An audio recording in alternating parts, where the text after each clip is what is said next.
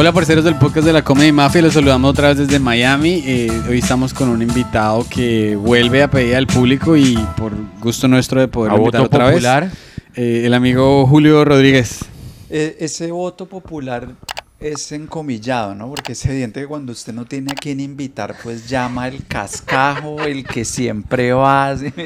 El Julio va a una pelea, llámelo. llámelo. De Julio No. es, de, es de todo terreno. No, mentira, no, sí, yo No, no, y- y- no, gracias, gracias y a la gente también que ha apoyado, que los apoya y que, que, que ve este producto y que lo comparte, chévere, gracias a ustedes por la oportunidad, ¿verdad?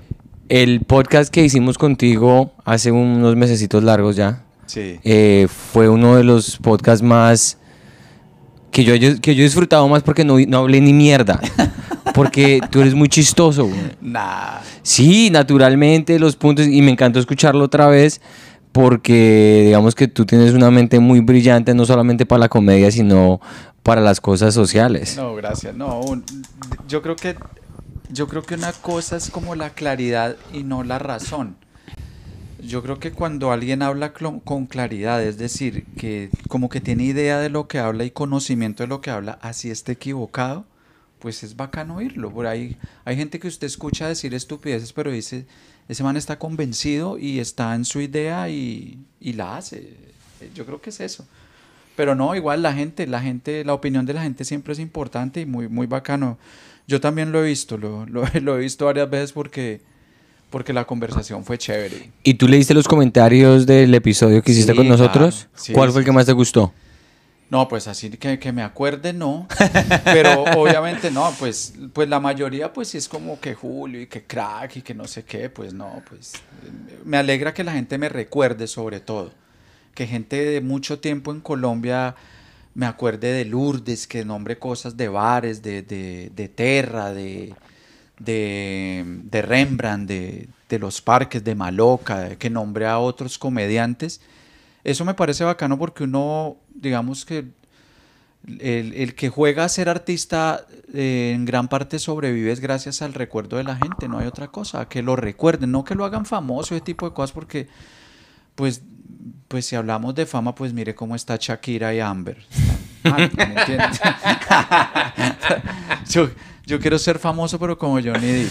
Ay, fue Y, bello. bueno, no me, digan, yo- que- no yo- me digan que no fue yo no quiero ser machista ni nada de esas No, mierdas, claro que no. Pero no me digan que eso no fue bello. güey. Oh, hermoso. Fue ¿Tú lo hermoso. seguiste? ¿Seguiste el? Sí, claro, claro. No, claro, me reí mucho.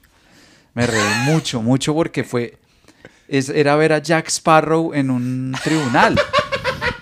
Sí, era ver a Jack Sparrow como elegante y educado, sobrio un poco. Y a mí eso me, es, es- por eso le van a pagar un resto al tipo porque pirata. Yo no voy a ver Piratas sin Caribe sin Jack Sparrow. Sí, totalmente. Es imposible. Para mí, ver Piratas del Caribe sin Jack Sparrow, pues es como ver padres e hijos sin Daniela. O sea, uno dice, bueno, ¿y entonces quién va a tirar en esa serie? ¿Sí me entiende? ¿A quién se van a fornicar en Padres Dios si no está Daniela Franco? Pero- Con todo respeto por Daniela, porque Dale. ahorita el feminismo nos ataca. Bueno, y yo, yo, yo voy a decir... Pedro, ya- Pedro, yo creo Pedro, que este capítulo no va. Corte, corte, de corte y arrancamos. Pedro quería hacer esa pregunta que va a hacer hace el, rato. El último, en el último episodio que hablamos de esto, hablamos de padres e hijos con Iván Marín muchísimo. Y de Daniela. De Daniela, es que Daniela es un icono cultural muy grande en la, es la fábrica de la cultura colombiana. Sí, sí, claro. Sí. Sí, eso eh, marcó. ¿La fábrica de qué? No, Yo- enséñale yo no a sé. que corríale No. el español si yo no sé. Trata de no. es que. Es que traduce, güey. Revolverle marihuana a la granola. Porque, porque el Olbran tiene un, un si me explico, el, el- el con, los conservantes. Pero lo con la- importante es que me entendió Julio, güey. No, yo me estoy haciendo el huevo. ya está hablando, no entender. No Sí, entender. Julio. Sacado de las Eh. catacumbas de Kennedy. de- del Beautiful Garden de Patio Bonito y de esta cagadero bravo. Y ahorita viene a trabarse aquí en el, en el inglés. Sí, exacto. Entonces, yo, yo propongo que esto lo saquemos el miércoles. ¿Por Tú, O qué? sea, tú ya te saliste del podcast y quieres es hablar de publicación de este ¿Por episodio. qué? Porque el, eh, el domingo siguiente hay un evento muy importante en Colombia que es las elecciones. Y hoy nosotros que no vamos a, que nunca hemos, yo no he estado educado muy bien en política colombiana. Tampoco. Queremos hablar aquí con alguien que sabe de eso. Uy, ¿Usted sabe de eso o no sabe de eso? No, no, no es que sepa. Yo tengo una opinión.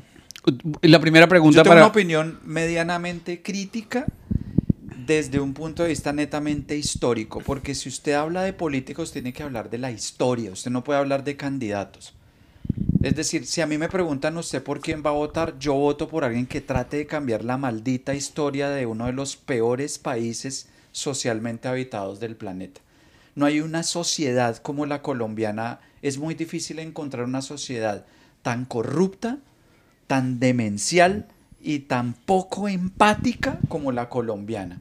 Porque como decía ahorita Pamela, que veníamos hablando en el auto, los colombianos somos chéveres, podemos, nos prestan un cargador, no como acá que no te lo prestan en el aeropuerto, aunque yo estoy seguro que sí te lo prestan, pero hay que saber a quién le dices y cómo.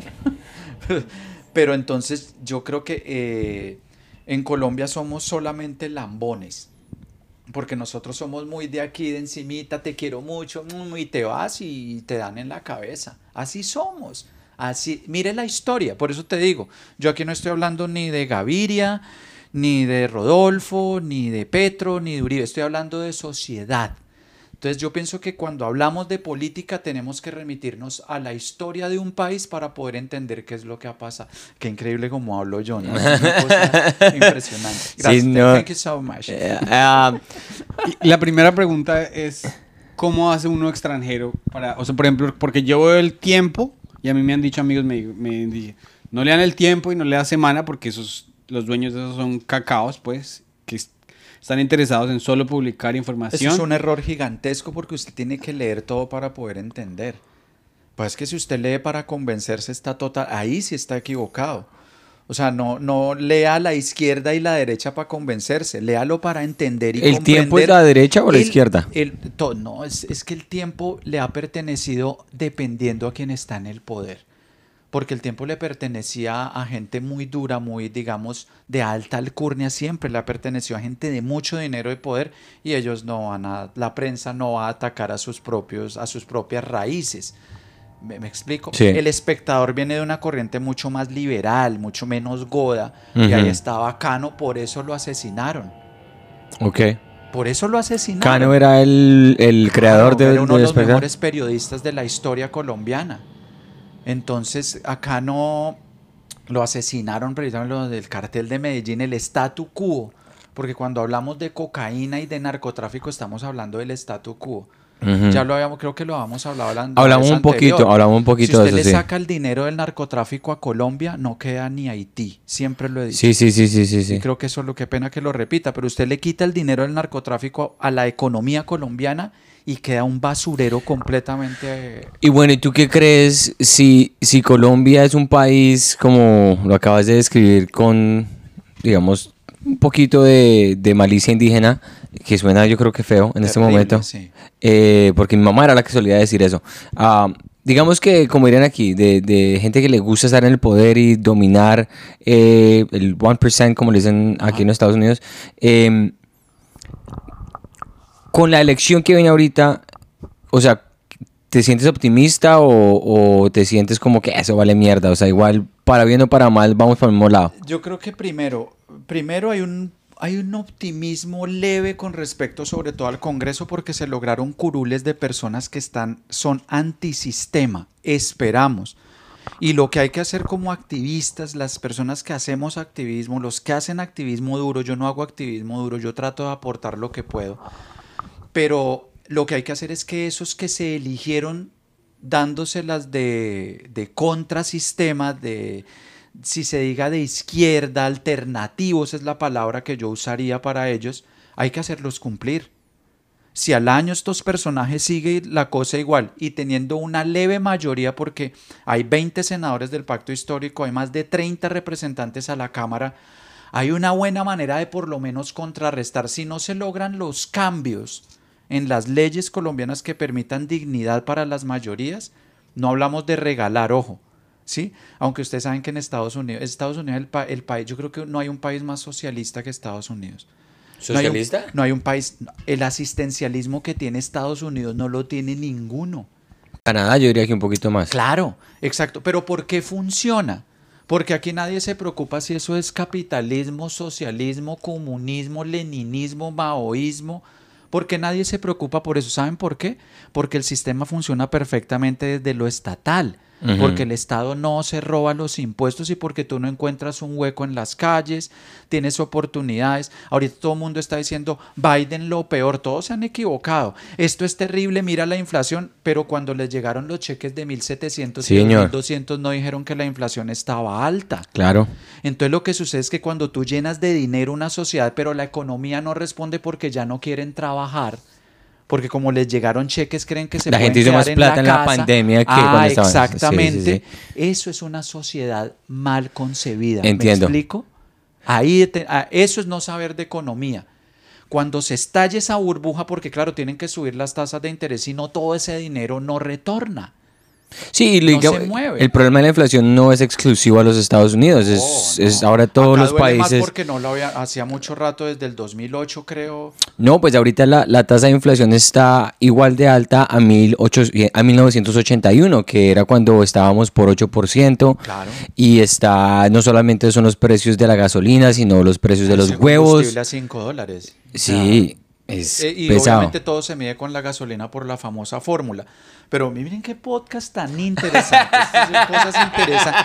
Ningún comediante de Colombia puede tener un podcast de este tipo y lo reto ya. Ah, esa plaga chistosa no funciona para este tipo de conversaciones porque el conocimiento es limitado. Lo sé, soy increíble. Bueno, no, me, no me aplaudan, no me aplaudan. Pero entonces, para uno mantenerse informado, ¿qué, qué medios puede leer? No, es que él conoce, es que es, que es tan difícil y no, no quiero ser pedante con esto que voy a decir. Pero yo creo que el nivel intelectual de las personas no pueden permitir que a usted se haga esa pregunta. Con todo respeto. Mm. ¿Por qué? Porque es que usted tiene que tragar de todo entre comillas. No es probar de todo, porque si no estaríamos locos con las drogas, con el alcohol, probando de todo. Claro. Usted no sabe, usted no tiene que probar la heroína para saber a dónde puede ir a parar. Usted no tiene que probar la prostitución para saber a dónde puede llegar. Pero ¿por qué sabe a dónde puede llegar? Pues porque tiene poder de análisis y observación de lo que sucede. Es muy simple. Claro.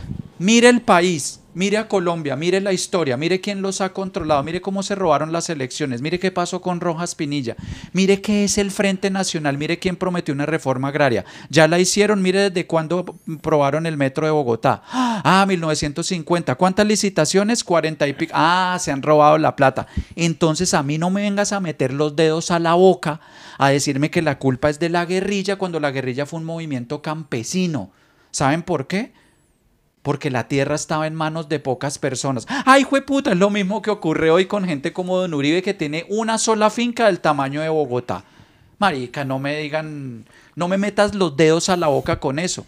Sí, y yo no soy, digamos, yo no estoy, claro, yo voy a votar por, por Gustavo Petro, lo digo acá de frente, por eso tengo esta camiseta. Ah, siempre. señor.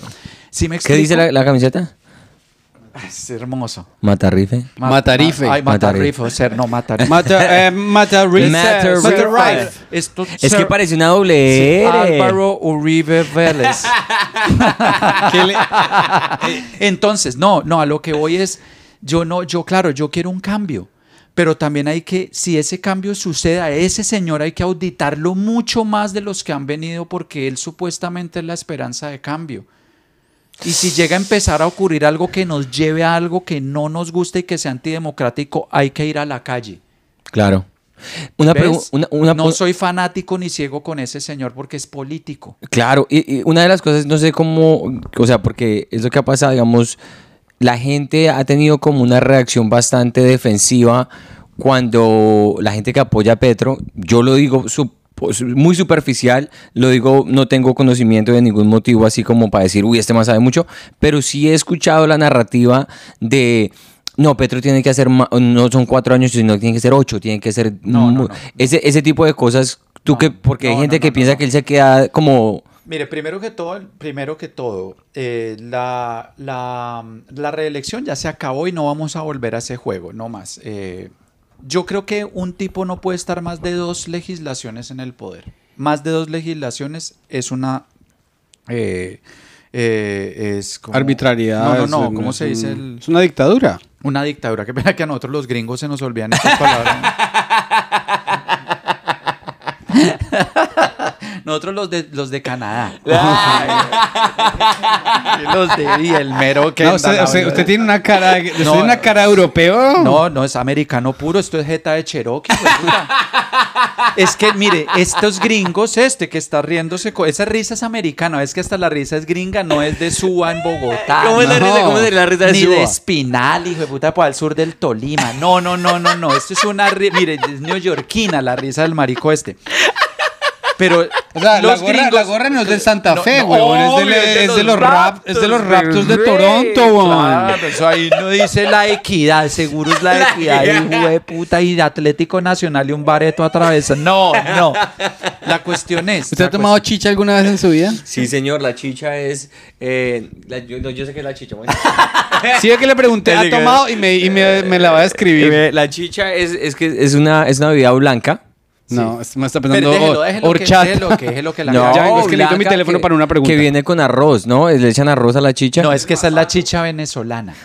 Ah. La chicha venezolana es el arroz en leche, el postre licuado completamente como una avena, le echan canela y leche condensada. Ok, ¿cómo es la chicha colombiana? No, la chicha colombiana es un fermento, es una eh, eh, cocinan la arracacha, se puede hacerse de arracacha de maíz o chicha de arroz. Mm. Se cocina, se fermenta en una olla de barro que se entierra.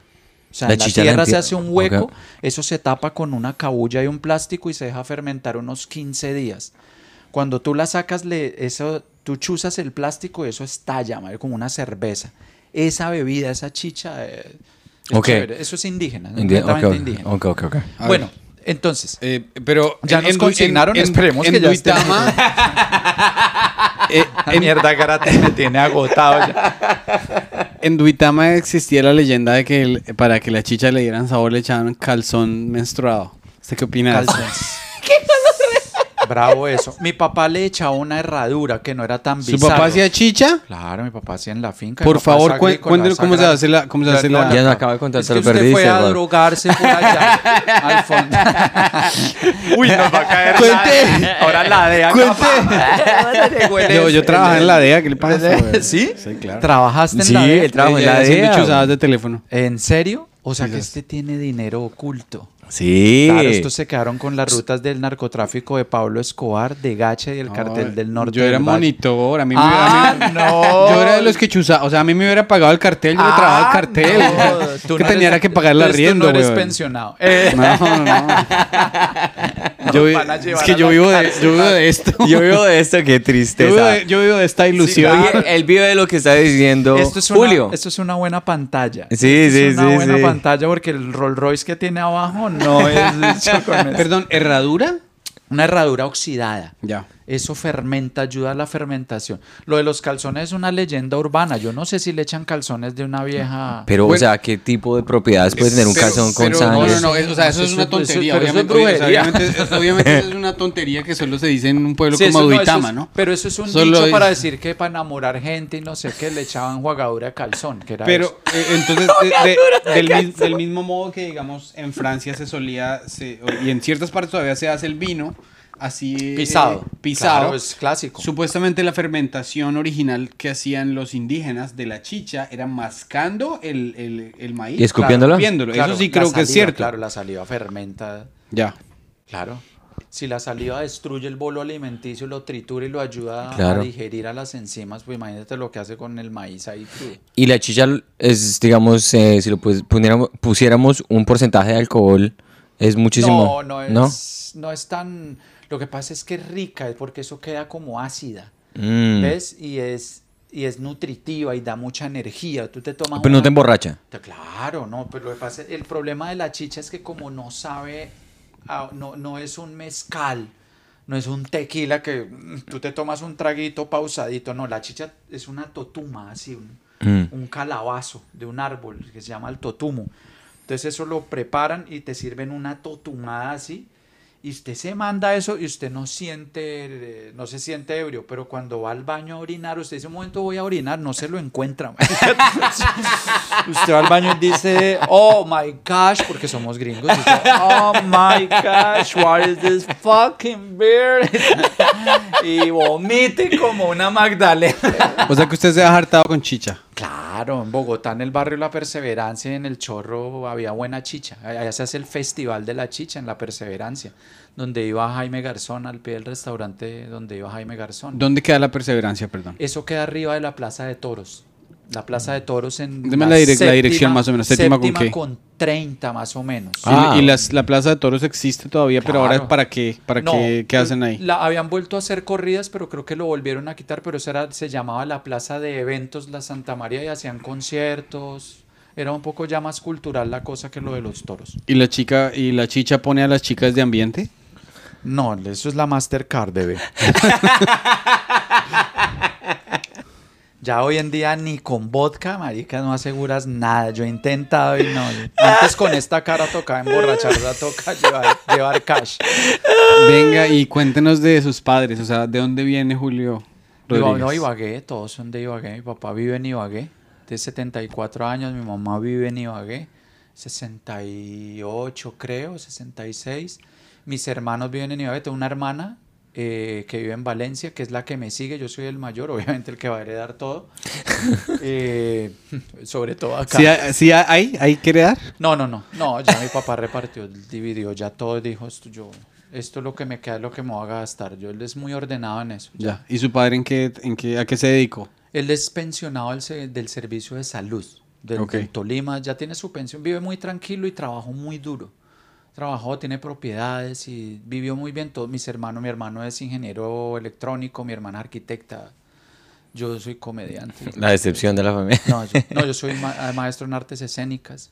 Mi hermana, la que vive en Valencia, si ella se fue, como a los 16 años se fue de la casa, dijo yo me voy a, a hacer vida y vive muy bien. Vive En Valencia, Venezuela. vive Ahora que bien. hablas de gente en el exterior de Colombia, familiares y todo, ¿tú crees que la, ¿cómo se diría? No la, el exilio de colombianos, porque no es exilio, sino es una cosa voluntaria, la gente de Colombia va a otros países a buscar empleo, a buscar un mejor futuro. ¿Tú crees que em, eso es algo que va a continuar de por vida o alguna manera de atraer el talento colombiano otra vez a Colombia? Es, no, yo no volvería a mi país. Por ejemplo, no, no porque no, me, no ame mi país, siempre lo he dicho. Es un dicho mío con la comedia desde que arranqué que adoro a mi país, pero a la gente no. Pero que yo vuelva a mi país a vivir, no, esa plaga horrible, no. Eh, mira New England, por amor de Dios. Tú vas a Boston, tú vas a Seattle y dices yo a qué vuelvo a Bucaramanga. No.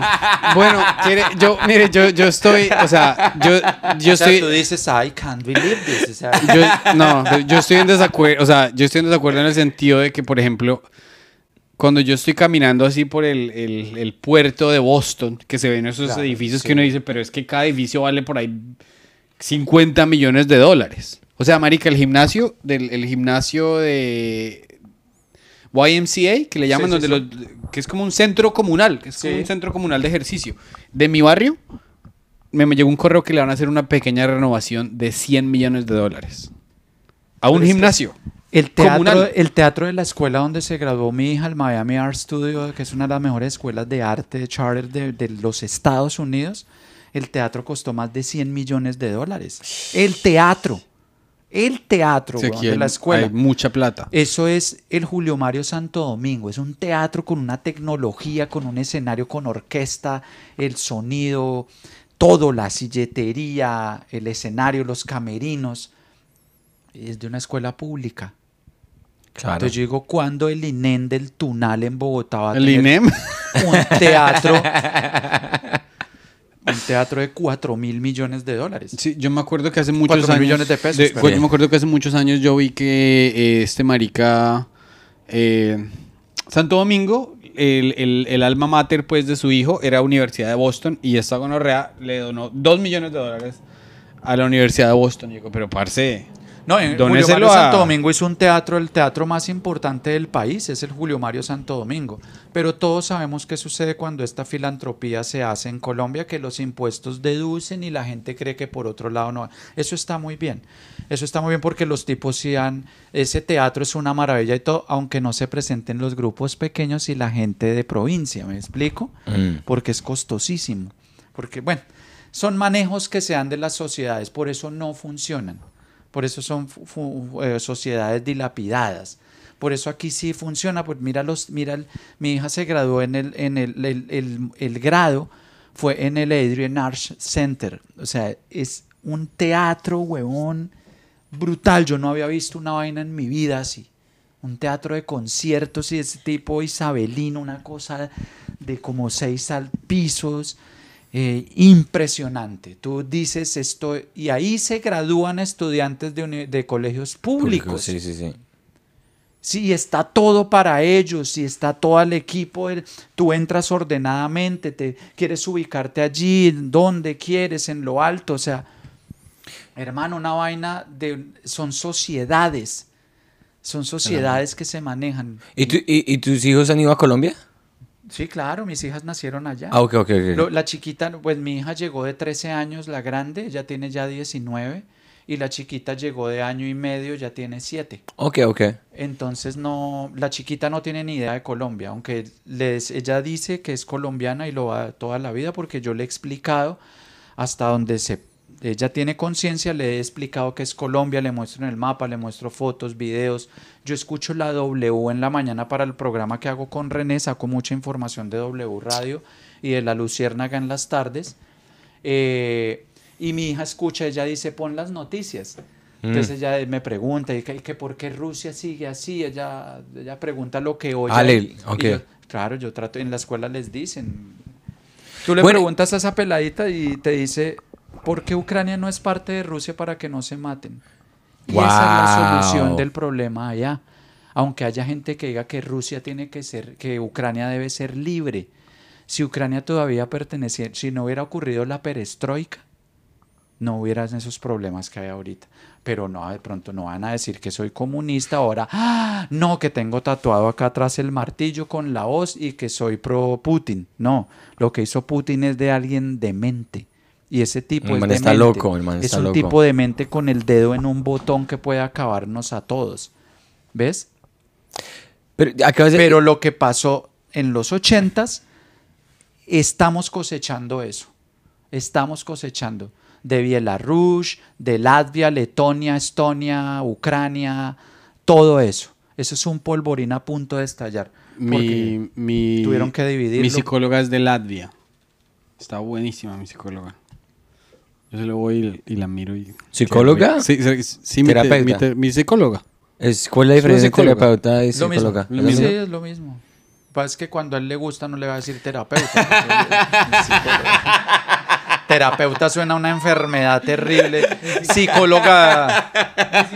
Psicóloga es para Y fantasía sexual. Claro, no, Sí, claro, porque tú debes definirte y decirle, bueno, si eres mi terapeuta, sigamos con esto y yo te pago. Pero si, si vas a ser mi psicóloga, yo necesito sexo.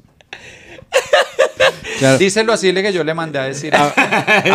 hablando, Saludos. hablando de la luciérnaga, por lo menos para mi abuelo, eso fue una fuente de humor. Sí, claro. eh, y la todavía, época de- mi, mi- o sea, mi abuelo se sabe todo la lo- época de todos ese gran chistes. presidente que fue Gaviria. Ay, Dios.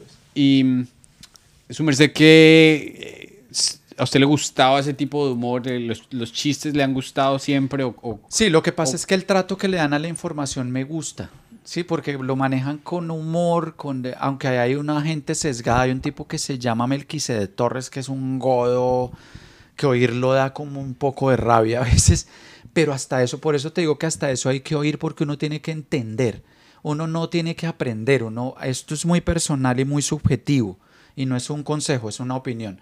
Uno debe entender y no aprender ni, y ni usted debe aceptar nada. Usted no tiene por qué aceptar a un gay o a, a un homosexual, bisexual, heterosexual. Usted tiene que entender qué es lo que le sucede a la gente, qué es lo que pasa con el mundo para asimilar y digerir esas cosas y tomar un- una posición.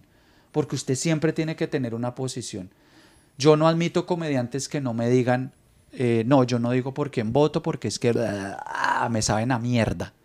Así literal. ¿Prefieres que un comediante diga, yo voto en Claro, blanco? tú tienes yo que- voto en blanco, y un voto en ¿Y, blanco. y por que se- qué? Claro, Claro, claro, votar claro. en blanco es una decisión. Lo que me emputa es que no voten. Sí. Sí, sí, sí, sí. A mí la gente que no vota me parece igual de culpable a los que están en el poder. Porque es que el voto es una, es una oportunidad que ya no tienen unos países, papá. Sí, la democracia. Vaya a Irán, vaya a Irak. Vaya a y Rusia. vote- vaya y vote en Arabia Saudita. O Venezuela. Si no, en Venezuela todo está comprado con, con- con migajas. A la gente la compran con mierda decorada con crema chantilly y una cereza.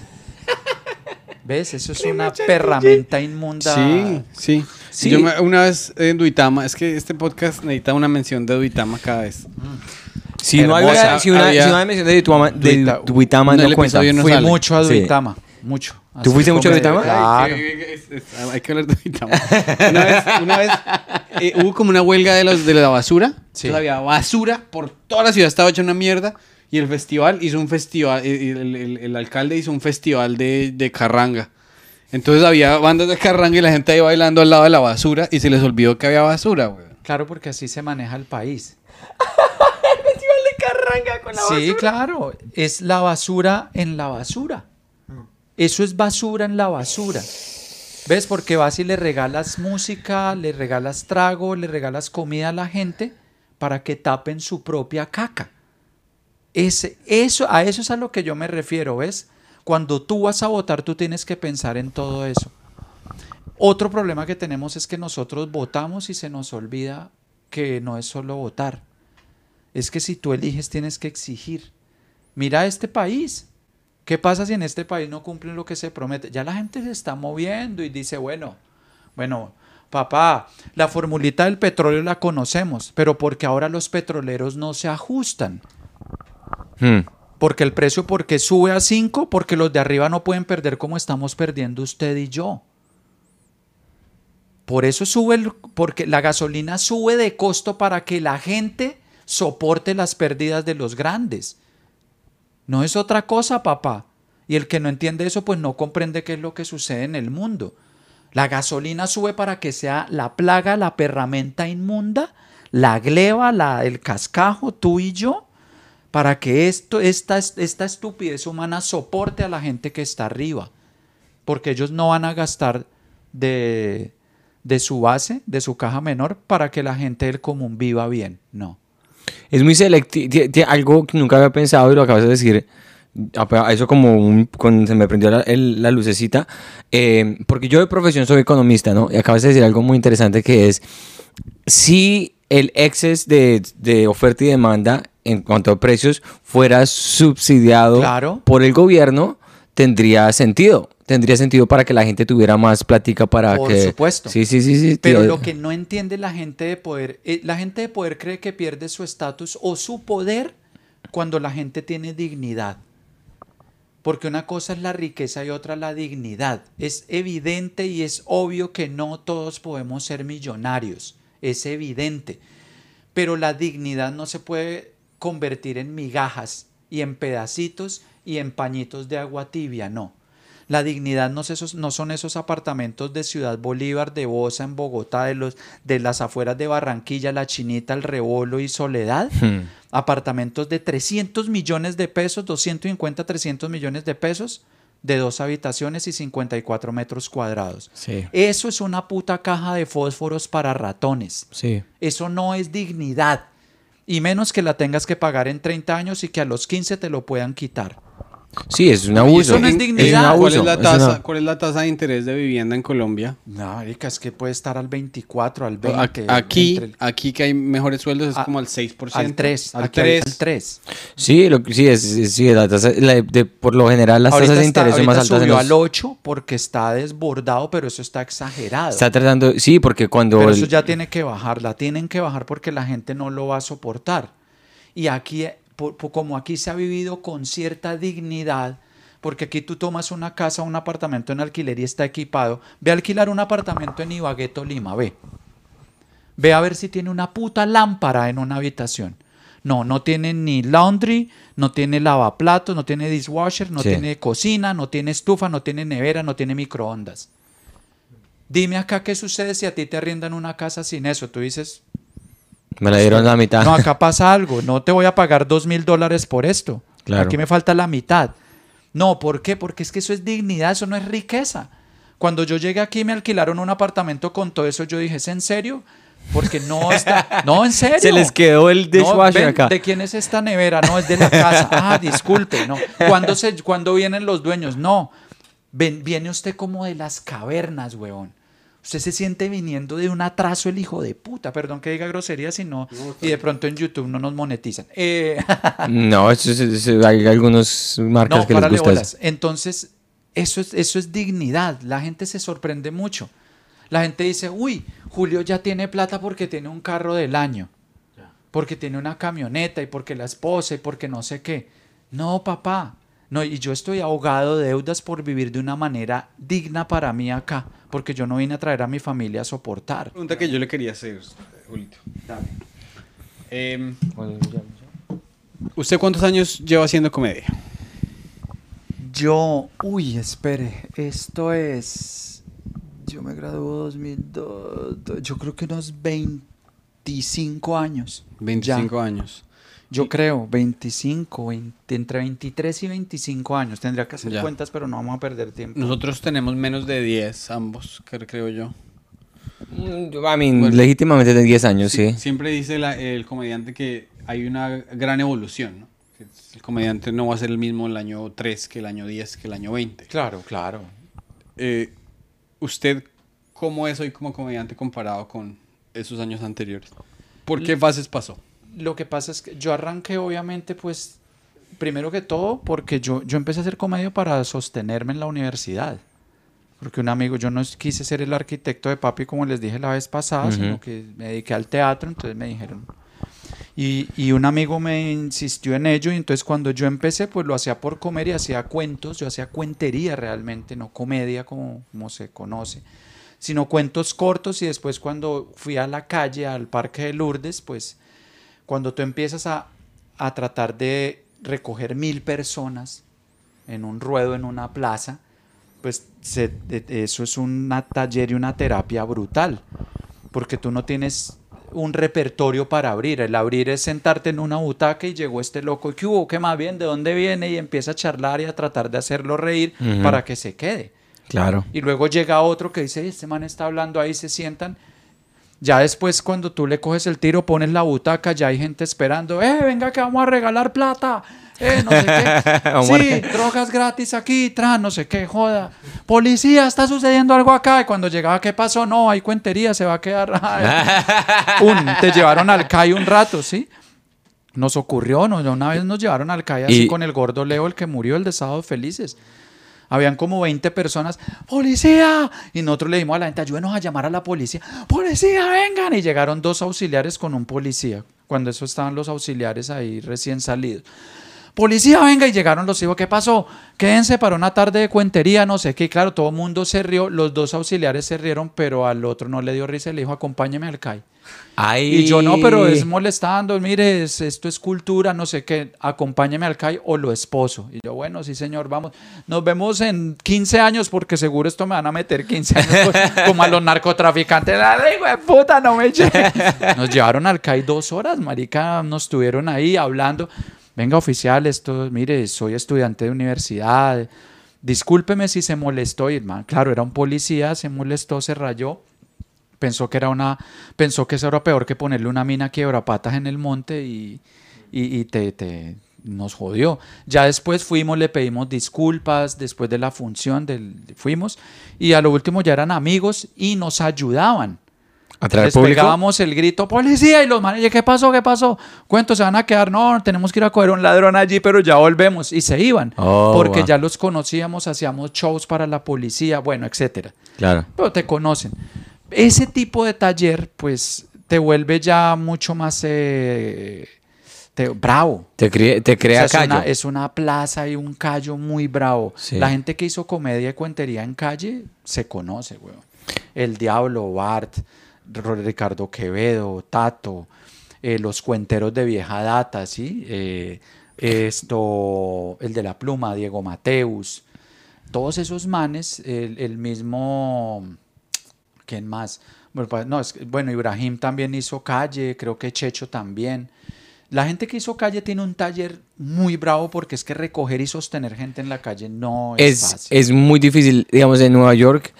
Lo que acabas de decir es algo muy parecido a lo que nos que tuvimos que pasar nosotros, es hacer el, el late night. Y late night es Sí, cuando ya el, show se acabó, y dicen, ah, que vamos a empezar otro, o, eh, seguimos con otros cinco comediantes que van a montarse, y la gente ya pagó su, su, su cheque y ya se va a ir, pero entonces tú te montas como a ver quién se queda después de haber ya tenido un show de comedia, claro.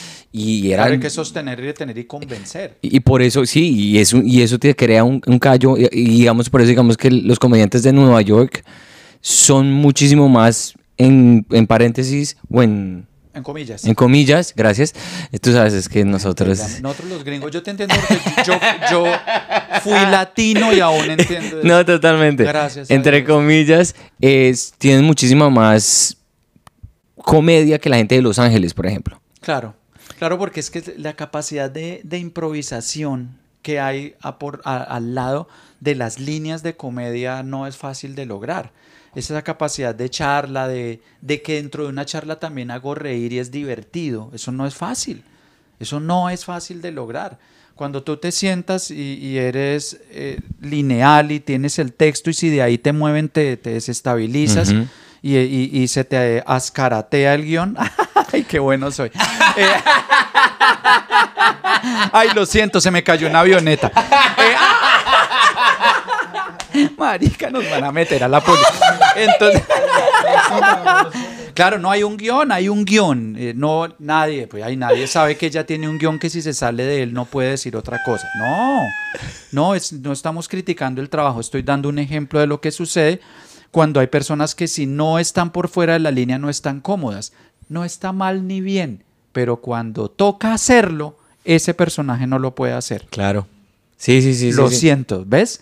Yo no, no estamos criticando, estamos bueno, sí estamos criticando, me importa un ojete, pero, pero la Una idea es- observación muy válida. no, porque es que si tú desarrollas esa capacidad, pues tienes más herramientas y cuando vas a Los Ángeles te los traga, Claro, claro. te los tragas. Claro. Y se nota, eso se nota cuando se sube al escenario alguien que primero mira y saluda y, y sale de su línea y su zona de confort.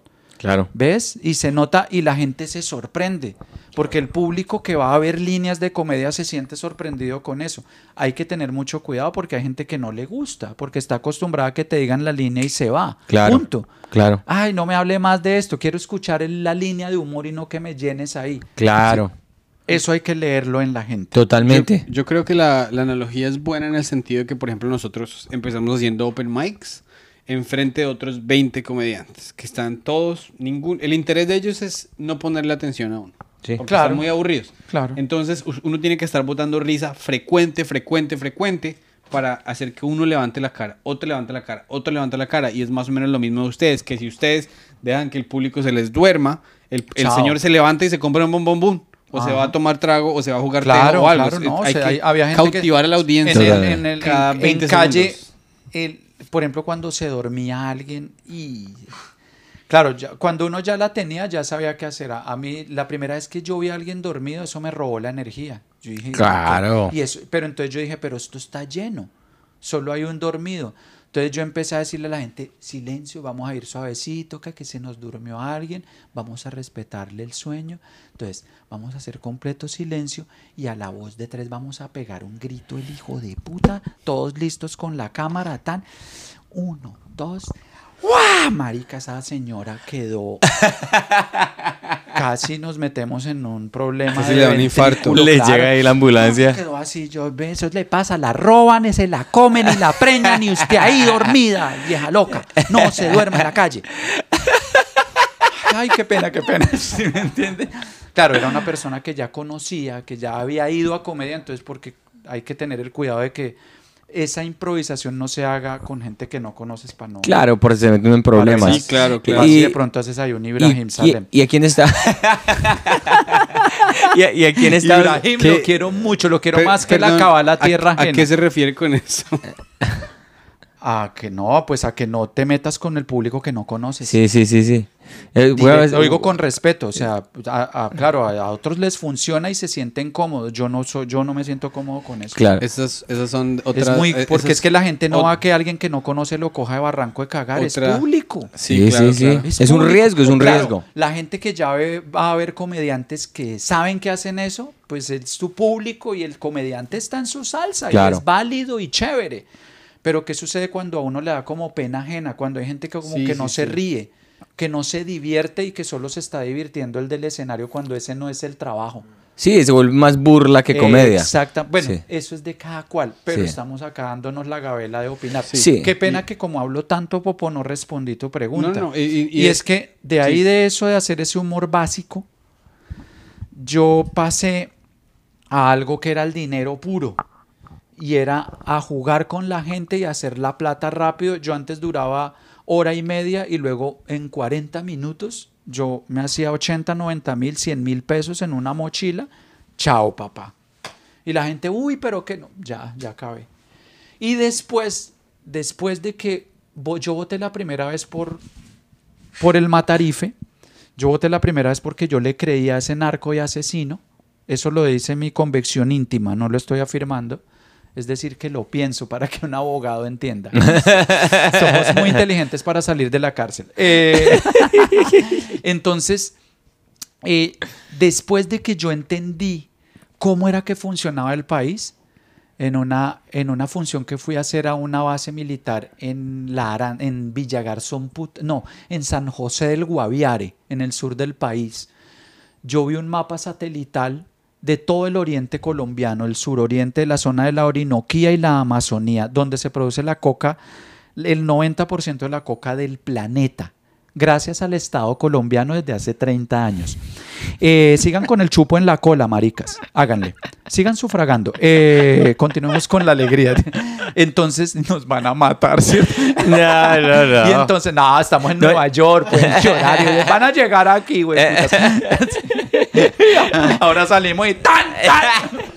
Tocan aquí, sí, estaban hablando aquí de la Claro, si le, llegaron al, si le llegaron al fiscal paraguayo a Islas del Rosario, nos llegan acá, bebé. Entonces, Uy, ¡ah! para, pa, para, pa, pa. Y entonces, entonces, ¿qué ocurre? ¿Qué ocurre? ¿Dónde íbamos? Que hablamos tanta mierda. Ah. Ah, un mapa satelital lleno de banderitas de colores y yo le dije al loco, hoy en día ese manera mayor, hoy en día es teniente coronel, un gran amigo del ejército. Me dijo, estas son, estas de este color son laboratorios, estos son cultivos de coca, estos de marihuana, estos de amapola, esto es el frente tal de las FARC, estos son no sé qué LLN, esto es EPL, una mierda que debió haberse acabado en los ochentas, esto es paramilitarismo, esto, aquí hay una banda criminal, en esa época no se habl- hablaba aún de las bandas criminales emergentes de las BACRIM, sino se hablaba de grupo de personas que se reunían a delinquir y era un grupo delincuencial, punto. Y ponle cuidado, cualquiera hubiera hecho esta pregunta. Yo le dije, loco, era un mapa, no te miento, como esa pared. Estamos hablando de una pared de 7 pies por 12. Le dije, loco, si saben dónde está, ¿por qué no los fumigan? Mm, ¿Por qué no acaban eso? Y me dijo, porque no dan la orden. Ahí Claro. entendí cómo se maneja Colombia. claro, claro, Ese claro. día no se me va a olvidar nunca en mi vida porque desde ese día mi comedia cambió. Yo dije, yo, cuando yo reúno mil personas todos los putos días en Lourdes, cuando yo voy a todas las bases militares del país, cuando recorrí el 98% de los colegios y universidades de Bogotá, jardines infantiles, ancianatos, funerarias, prostíbulos, bares, porque fui a todo lado, todo lado, fui a una funeraria, weón Hacer comedia. hacer comedia. Porque el man que murió era un fan mío y la esposa me adoraba. Uf, pesado. Si me entiende, hice 15 minutos en una sala de los olivos de Serfuncov en la Caracas con 44. ¿Y cómo te fue? Brutal, marica, porque la gente al principio no entendía, pero la mayoría de los familiares me conocía, entonces Claro. el resto se volvió de apoyo. Claro. Y yo, listo, yo, pero tan y todo, yo, y jodía, yo, que cagada que este marica no aplauda porque se, se- no siento la función completa. Entonces, se re- marica, eso no se lo maquina cualquiera, porque la cuestión se volvió en una vaina de risa. Y yo le dije, yo no me asomo a mirarlo porque yo odio que la última imagen se me vaya de la de un muerto. Entonces le toqué la ataúd así, me se me salieron las, me acuerdo. Le hice hacia el ataúd y le dije, loco, buen viaje, ya no más, no quiero verlo muerto. Me acuerdo del vivo y ahí sí dije, ah, ya la cagué, me cagué toda la puta función, ya al final y joda. ¿Me Claro. explico? Eso, eso lo hace la calle. Eso parece De fácil de todero, manejar sí. cuando yo lo digo. Hágalo, papá. Sí, sí. Párese en una funeraria y haga reír a la gente cuando al lado hay una gente llorando en la sala de. La sala de al lado hay gente llorando y aquí cagados de la risa. ¿Ves? Y me tocaba decir, venga, no nos riamos tan. Imagina al comediante diciendo no se rían tanto. Nos, se rían- nos- nos sacan. porque no me toque ir a hacer chistes allá, ya no me van a pagar. Ven, yo te quería Yo hacer- decía, es la primera vez que yo le cobro a un muerto. Espero que me pague. Espero que este loco haya dejado firmado el puto cheque. Si no, sí, si no, ahí sí, Sí, gratis. claro, ahí sí que me- ahorita viene la mujer y me dice, ahora sí vaya y cóbrele a los olivos.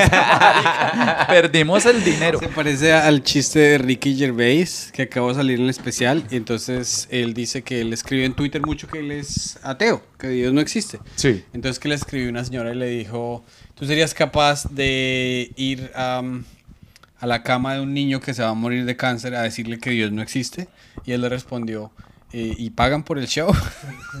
Perfecto. Perfecto, porque está hablando de su trabajo.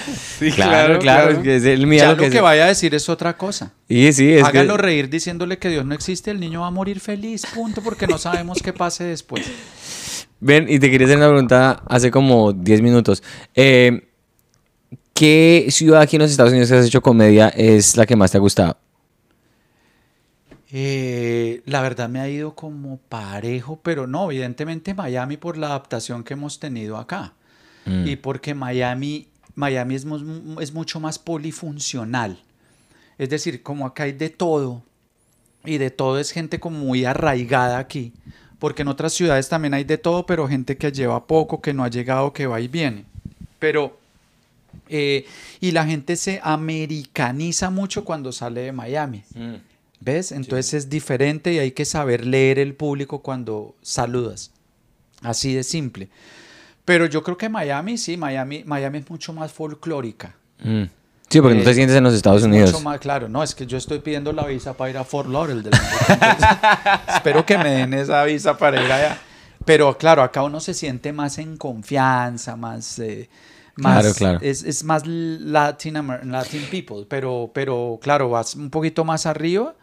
Yo fui a Raleigh, a, a North Carolina, y es otra cosa. Claro. El, inclu- la risa es- no es tan eufórica. Y uno se acostumbra mucho a la carcajada y cree que está haciendo una función tenaz y no, así se ríe la gente de acá. Créeme. Sí, yo ahorita estuve en Texas y fue una función, no, no digo que me fue mal, sino fue mucho más difícil. Mm. Porque el público primero pues era totalmente venezolano y adaptado al, al tipo que, a David Comedia, que es un genio, que es un tipo que hace reír al Y trae un venezolano. colombiano. Pero cuando te llevan el colombiano y con el estilo que yo tengo, que es otra cosa totalmente distinta, sí, con una varilla y con una gilet en los dientes, eso es otra cosa y la gente se lo disfruta y se divierte, pero no sabe si aplaudir, reírse, llorar o sacarme. Claro, es una ¿Qué es lo que confusión. yo busco? Lo- Sí. Es lo que yo busco, que no, no ser un ladrillo, ni un mamerto, ni compañeros, no, nada de esa mierda, no, no me interesa. Sino que hacer, hacer comedia dando el punto de vista es otra cosa. Es otra cosa, dando el punto de vista propio, no del mundo. Porque eso es otra cosa. Una cosa es la víscera del comediante y otra lo que el mundo, en lo que el mundo concuerde. Sí, porque tu punto de vista es no. Tú eres una persona que yo, si fuera audiencia, tus puntos de vista políticos de pronto le, le- le Claro, pegan duro a mucha gente. Además, yo no puedo ir a hacer esto que estamos haciendo con el público así de literal. Claro. Porque pues yo no voy a met- yo no voy a meterle a la política a la gente porque a la gente no le importa. Exacto, sí. El día que estemos en Nueva York, el neoyorquino no le importa la política, es- está en medio del, en el corazón del mundo, donde no da sombra la mayoría del tiempo, donde el dinero pulula, donde trabajas vas bien. ¿A qué, qué le importa la política? Eh, ¿Me explico? Pero cuando la política está desde un punto de vista más personal y que afecta a la sociedad es otra cosa, porque yo se la pongo en los zapatos de, del neoyorquino que cree que por estar en Nueva York está bien vivir en un apartamento de 100 pies cuadrados, ¿ves? En un, en un closet. Pagando 3 mil dólares. Sí. Ahí sí, nos las tienen que Y chupar a todos. hablando de Nueva York, tú vas a estar presentándote en Nueva York. Ojalá ese, si ojalá ese boleto no lo cancelen después de este podcast. ya veo al patrón haciendo no, marica. Démosle ese etiquete. Ya, ya me Iván Marín, ya me Iván Hablando de shows, eh, yo le quería preguntar, esta pregunta tiene dos partes. Eh, ¿Algún show que no se le borre la memoria o un show que se haya descarrilado? Un show que se le haya salido de las manos. Y, eh, por segunda parte, alguna vez que usted le haya dicho, o sea, uno está ahí, eh, adrenalina al 100, hablando a la gente, ¿no? Esto me va a salir bien, esto me va a salir chistoso. Que usted de abajo dijo, puta, ojalá que no le hubiese dicho eso a esa persona que se lo dije. Uf, no, muchas. No. El pri- la primera, la de. Sí, me ocurrió. Es que uno no sabe dónde se mete a veces por tratar de ganar algo de dinero. Y a mí me, a mí me invitaron a un pueblo. Eh, uy, esto es. Ah, se me olvidó, se me olvidó. Esto es Cundinamarca, es Pacho, Cundinamarca. Bueno, no me acuerdo, no me acuerdo, discúlpenme. Un pueblo en Cundinamarca en una montaña y era la función era en una gallera. Sí, tú que eres americano entiendes que es Claro, es como, eh, como MSG, pero con... Sí, donde hacen peleas circular. de gallos. Sí, sí, sí, circular, así. Y yo en el medio. De gallos, huevón. Sí, ¿no? No. pero es que quería decir es que una gallera. Sí, es que yo sé que. eso. Yo, yo, yo, yo, yo sé que es un. Yo, yo sé, no, yo sé que es una gallera porque es circular donde se- los gallos se pelean. Y quería hacer el chiste para la gente que sabe de MSG en Nueva York es O sea, nos circular. cagamos una línea genial. de Era algo comedia. brillante. es Pero ya que, no la, brillante. ya que no la explicó, pues ahora sí No, ya videos. No, no, claro. En una gallera, obviamente tienes que mirar para Me todos invitaron lados. a una gallera y claro, cuando llegó la hora del comediante, esa gente que va a la gallera ya llega ebria. y era, era un espacio pequeño. Y ahora, y mire, mire la gallera, presen- güey, mire güey. la presentación del man que me lleva. Y con ustedes los chistes, reciban a Julio Rodríguez. Sarani, güey, puta, y botan ese gallo sin espuelas ahí, marica. Y yo así, yo apenas... Yo, hijo de puta, yo que, yo, bueno, yo, buenas. Y se para un man. Cuando dije buenas, duro, buenas, sin sonido, papi. Sin capela. so- Pero bueno, yo ya venía de Lourdes, yo ese no era problema. Pero usted con sonido puede apagar un poco el ruidaje. En cambio, a viva voz te quemas de entrada. Yo, buenas. Y apenas dije buenas, se para un man con un machete, un campesino. Porque eso estamos hablando del campo, de un pueblo de 5 mil personas. El resto agrícola.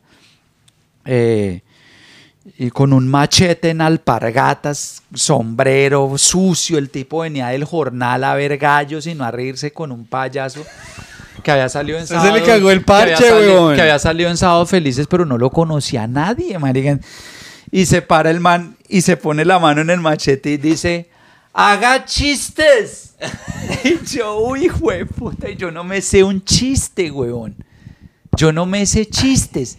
Y los pocos que me sé cuando yo vi el machete se me olvidaron, marica. Yo no me acordé. Yo había una vez un pastuso, ¿cuál? Y güey, puta, uno de pastuzos, uno un pastuso con un paisa, los de Lai, los de Turbay. No, ni uno, no me acordé, uno de puta chiste. Y yo veía ese machete, era una águila corneta cachinaranja, tres canales, que esa mierda corta con el plan, huevón. Por donde le den lo corta usted. Y ya, haga, haga chistes, haga chistes. Y se empieza música por allá atrás. Y yo, Dios, ni la guerrilla se metía ahí. Ahí donde yo me metí no se metía la guerrilla, weón. Y yo, Dios, aparte a mí me iban a pagar una miserableza. Yo había llorado porque no tenía para comer en esos días. y yo arranco a madrazo limpio y de puta tratar, claro, las groserías a esa gente. Wow. Mire, duré 20 minutos. La función era una hora. Una hora, marica. Te pagaron por Yo una duré hora. 20 minutos y a los 20 minutos medianamente había gente que atendía y el man seguía, chiste no me gusta y sacaba la mitad del machete y yo, hijo de puta, ¿qué hora se baja ese man? Menos mal yo corro harto, pero yo no veía por dónde salir. pues estaba en una puta gallera todo encerrado. Y yo, Dios, yo era el Coliseo Romano criollo, marica. El pobre, el pobre cristiano Parce, eso está re intelectual. leones. Eso, esa, eso El está muy Romano criollo, No, era sí, eso. verdad. Votaron ese cristiano ahí a los leones. ¿Sí? Y yo que no, no, yo, me, yo no me sé persignar. Creo Gladiador. que derecha, izquierda, no sé, gladiador, claro, marica. Gallador. Esa- el gallador. el gall- y a esa no se me olvida porque me vi en riesgo personal. Claro. Y De su que me- terminó y No, yo, su muchas, y se muchas fue. gracias. Ta, yo ta, hubiese- yo hubiese- Aplausos para esta gente que me traba y eso aplaudieron ya borrachos porque se iba ese hijo de puta de ahí. Sí, claro. A mí no me aplaudieron porque fue bueno y no porque me iba. Claro. Y otra vez gallos y otra vez música. Párele bola. Yo, yo me fui saliendo y yo dije, no me van a pagar. Aquí me van a meter en un colectivo, en un bus de esos intermunicipales. Antes de que lo linchen. A medianoche, en medio de un pueblo guerrillero. Cuando salgo, sale el man y me da ese abrazo. No, puta, aquí vino alerta y no le fue así de bien. y yo lo primero que me pregunté, ¿cómo le fue a alerta? Yo, si a man- mí me fue bien, ¿cómo le fue a alerta? El man, el man le dio un abrazo y le dijo, usted se le paró al asesino del pueblo, güey. O no, usted Y salió puta vivo, idea, usted salió vivo, es el primer comediante que sale vivo de Es este que pueblo. alerta- Caparrapí, Caparrapí, Car- Cundinamarca. Eh, ma. Ese sí, es que alerta que salió cojito después de haber hecho esta mierda, güey. Caparrapí, él Cundinamarca. esquivó todos menos un tiro en la cadera. Caparrapí, bellísimo, es montaña, es agrícola y todo, dinero el que usted quiera, mucha agricultura. Pero es de gente marica, agraria y la gente que escucha a Oscar Agudelo, Julio Jaramillo, que bebe todos los domingos, trabajadora dura, pero que ese tipo de eventos, pues, no. Un huevón que viene de Bogotá con Converse y, ay, marica, y hacer chistes, no. Y ahí, Uy, claro, no, peor todavía, pero yo venía, yo venía del parque, de, de echar el madrazo y yo siempre he sido escatológico, entonces me ayudó mucho. Porque yo ahí hablé de culo, teta y mierda. O sea, eso fue una boleta, una boleta de función. Pero las logré salvar. Esa, esa no se me olvida. Y otras, eh, claro, yo he dicho muchísimas estupideces. Estupideces de burlarme de las mujeres, de los gordos, de las gordas, de las enanas, de los enanos, de los pobres, de los no sé qué. de- pero chistes demasiado estúpidos que no voy a traer a colación ahorita porque no, no sé, No, no, casi yo me acuerdo. Yo me refiero, pero a ver, me hizo pensar que si hubiese un enano ahí en, la- en- en el público y el enano se le pues trépese con orrea si puede. No, claro, Y el no, enano pero no sí está, sí, pero enano, puta, cuando me pueda pero, no escenario. pero un enano americano siempre estará armado y yo no voy a decirle eso. No, no, no, pero el- el- o sea, yo sé que todos hemos dicho chistes que ya nos avergüenzan. Claro. Estamos, para uno poder, poder ser comediante, tienen que cruzar esa línea, tienen que ver nuestra Claro, yo, por eso yo le digo, por eso yo le digo, no, yo lo acepto, yo no, yo no vengo acá a decir ahorita lo que, lo que comento de no burlarse del público, no porque el público es parte del show. Claro. Lo que yo digo es que yo ahora trato de entender mucho más quién está ahí para poder afrontarlo. Claro. Y que, y entender y tener la capacidad intelectual de entender que uno no va a un show como público a que lo cojan de barranco de cagar. Por amor de Dios, uno como comediante debe entender eso. Que el público es parte del show y lo puedo hacer parte del show es otra cosa. Pero que alguien salga, salga herido, que sea susceptible de lo que yo diga, yo no, lo, yo no me lo permito. Claro. No lo concibo porque ese, a mi modo de ver muy personal, no debe ser. Y lo hice. Años, 10. Yo creo que durante 10 años yo me burlé de la gente. Mm. Pero burlándome, burlándome. De estudiantes del SENA en Colombia. De burlarme de que eran del SENA. ¿Sí? De decir, disculpe, ¿hay, hay aquí gente que haya terminado el bachillerato? Bien, tan. Gente que esté en la universidad. Bien. ¿Quién hizo posgrados? Bien, ¿quién hizo tran? Bien. Bueno, hay gente estudiante, hay gente que se preparó en la vida. ¿Y gente del SENA hay? ¿Sí me entiendes? Guau, Y eso, eso lo hacen hoy. Claro, y es peyorativo. Y yo digo, claro, es chistoso, sí, pero, pero en la forma en que yo lo hacía en esa época era hiriente. Yo sabía que era hiriente. Claro. O sea, no lo sabía en ese momento, no lo entendía. Pero como todo mundo copiaba y los del SENA copiaban claro. y adaptas a la plaga que lo cojas de barranco de Claro. cagar.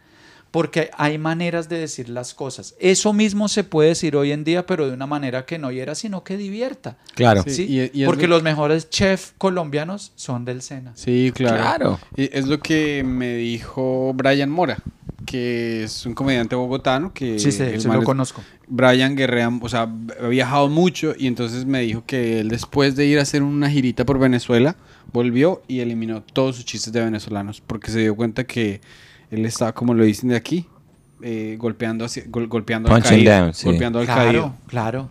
Mientras que el comediante pues tiene que... Tú imagínate, imagínate eh, eh, los latinoamericanos burlándonos de otros latinoamericanos, siendo xenófobo un venezolano con un colombiano y viceversa. Porque esto no es de venganza y de, de sacarme espinas con nada, pero a nosotros en los 80 nos decían los muertos de hambre. Mm, claro. Hoy en día, así como está Venezuela, todavía nos dicen muertos de hambre de manera peyorativa. ¿Ves? Imagínate, y los dos somos color codo, color cerámica azteca. Y hay una, hay un, eh, hay un, hay un racismo y hay un, un- y somos peyorativos con, con los mexicanos, weón. Sí, sí. Con es que es los clasista. mexicanos que todos somos bigotuditos, enanos, negritos, así, color rodilla, digo siempre, que muy raro es blanco, Color este que es gringo, obviamente es americano. Pero somos todos la misma vaina y no ser capaces de estar unidos ni siquiera intelectualmente para entender eso.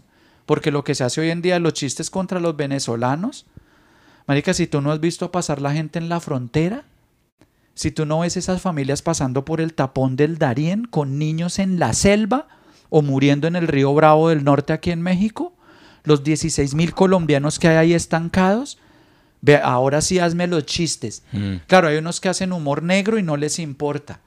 Pero entonces hay que saber, claro, hagámoslo. Hay que seguirlo a hacer porque es que Sí, el humor o sea- deviene de la vida. Claro, claro, Lo- claro, lo- claro, lo claro. Pero hay que- que saber la manera, la forma y el tono porque Obvio. hay cosas Pues- que pues- suceden que no entendemos. Porque Obvio, la comedia como tal, sí que pena, pero yo les iba a decir con, respecto a eso, yo no creo, yo soy de las teorías que cualquier tema es... Está, Claro, la se- muerte. todo, todo puede... Mira lo que está haciendo Ibrahim con la muerte de la mamá. Impresionante. Yo lo vi pararse la noche que la mamá falleció. Sí, claro. Y Claro. fue, lo ma- fue hermoso Esa verlo es la hablar. mayor demostración que, pero eso sí es bien manejado, porque si él se burla de la muerte de la mamá del de al lado, Sí, ya no funciona, sí, papá. Sí, exacto, sí. Porque una cosa es el dolor de él. Claro. Ahora, yo tengo plena seguridad de que Ibrahim en este momento comprende muy bien lo que es hacerle eso a alguien. Claro, y es claro, Claro, claro, claro, y es porque hay que pasar por es eso que uno mismo. Yo, yo diría que él no se está burlando de la mamá, se está burlando, No, está está mofando, exorcizando. está ex- y, y es- está exorcizando y- y una si mierda. está que burlando a alguien es de Claro. su dolor, Claro, de su dolor y de su egoísmo. Claro. Entonces, por ejemplo, eh, cuando, digamos, hablando de las personas que cruzan la frontera, yo tengo, esto no es un buen chiste, pero yo creo que es un buen ejemplo. Yo decía que, que yo era voluntario y que yo me iba a la frontera y yo le regalaba botellas de agua a los que iban cruzando, pero si me seguían en Instagram. Entonces, eso no buenísimo. Pero a mí me parece un. Eso me parece buenísimo. Pero entonces, hay- Porque hay- es que. ¿quién por es el bufón? ¿Quién es el idiota? Soy yo. No, Yo pero, me estoy pero mira, mira que, mira que a mí, por ejemplo, sí, claro. Pero mira, tú le estás pasando agua a alguien. sí, sí. Es que eso, ayuda, no. eso ayuda, eso ayuda. Claro, Eso ahora, ayuda, güey. y ahí la puedes sacar. Ahora, no me miren así que le di agua. Sí, ustedes que están sí, haciendo, sí? ¿Ustedes qué han hecho? Han llevado una puta Oiga, ¿sabe botella que de agua sí, a la marica? frontera. Entonces, ¿lo puedo ahí, rescatar? Por ¿Lo puedo rescatar? supuesto. Claro, ahí es, ahí es muy rescatable ese chiste. Por supuesto. Es que, es que sí. un chi- un chiste tan... Tú no- además, tú no les estás lanzando el agua así. No, tú les das una botella de agua y un abrazo. Buena fuerza, dale que podemos pasar. Es que, es que uno de los... Pero sígueme en Instagram. Sí, a es mí muy me parece buena. una genial. En Es serio, no te digo de lambonería, me parece genial. Ese tipo de humor me parece genial. Es que Pedro tiene chistes así que son muy, muy humor negro, pero lo salva con cosas así tan, tan, tan precisas como lo síganme en Instagram. Tú tienes- no sé si lo puedes decir porque pues Muy tranquilo.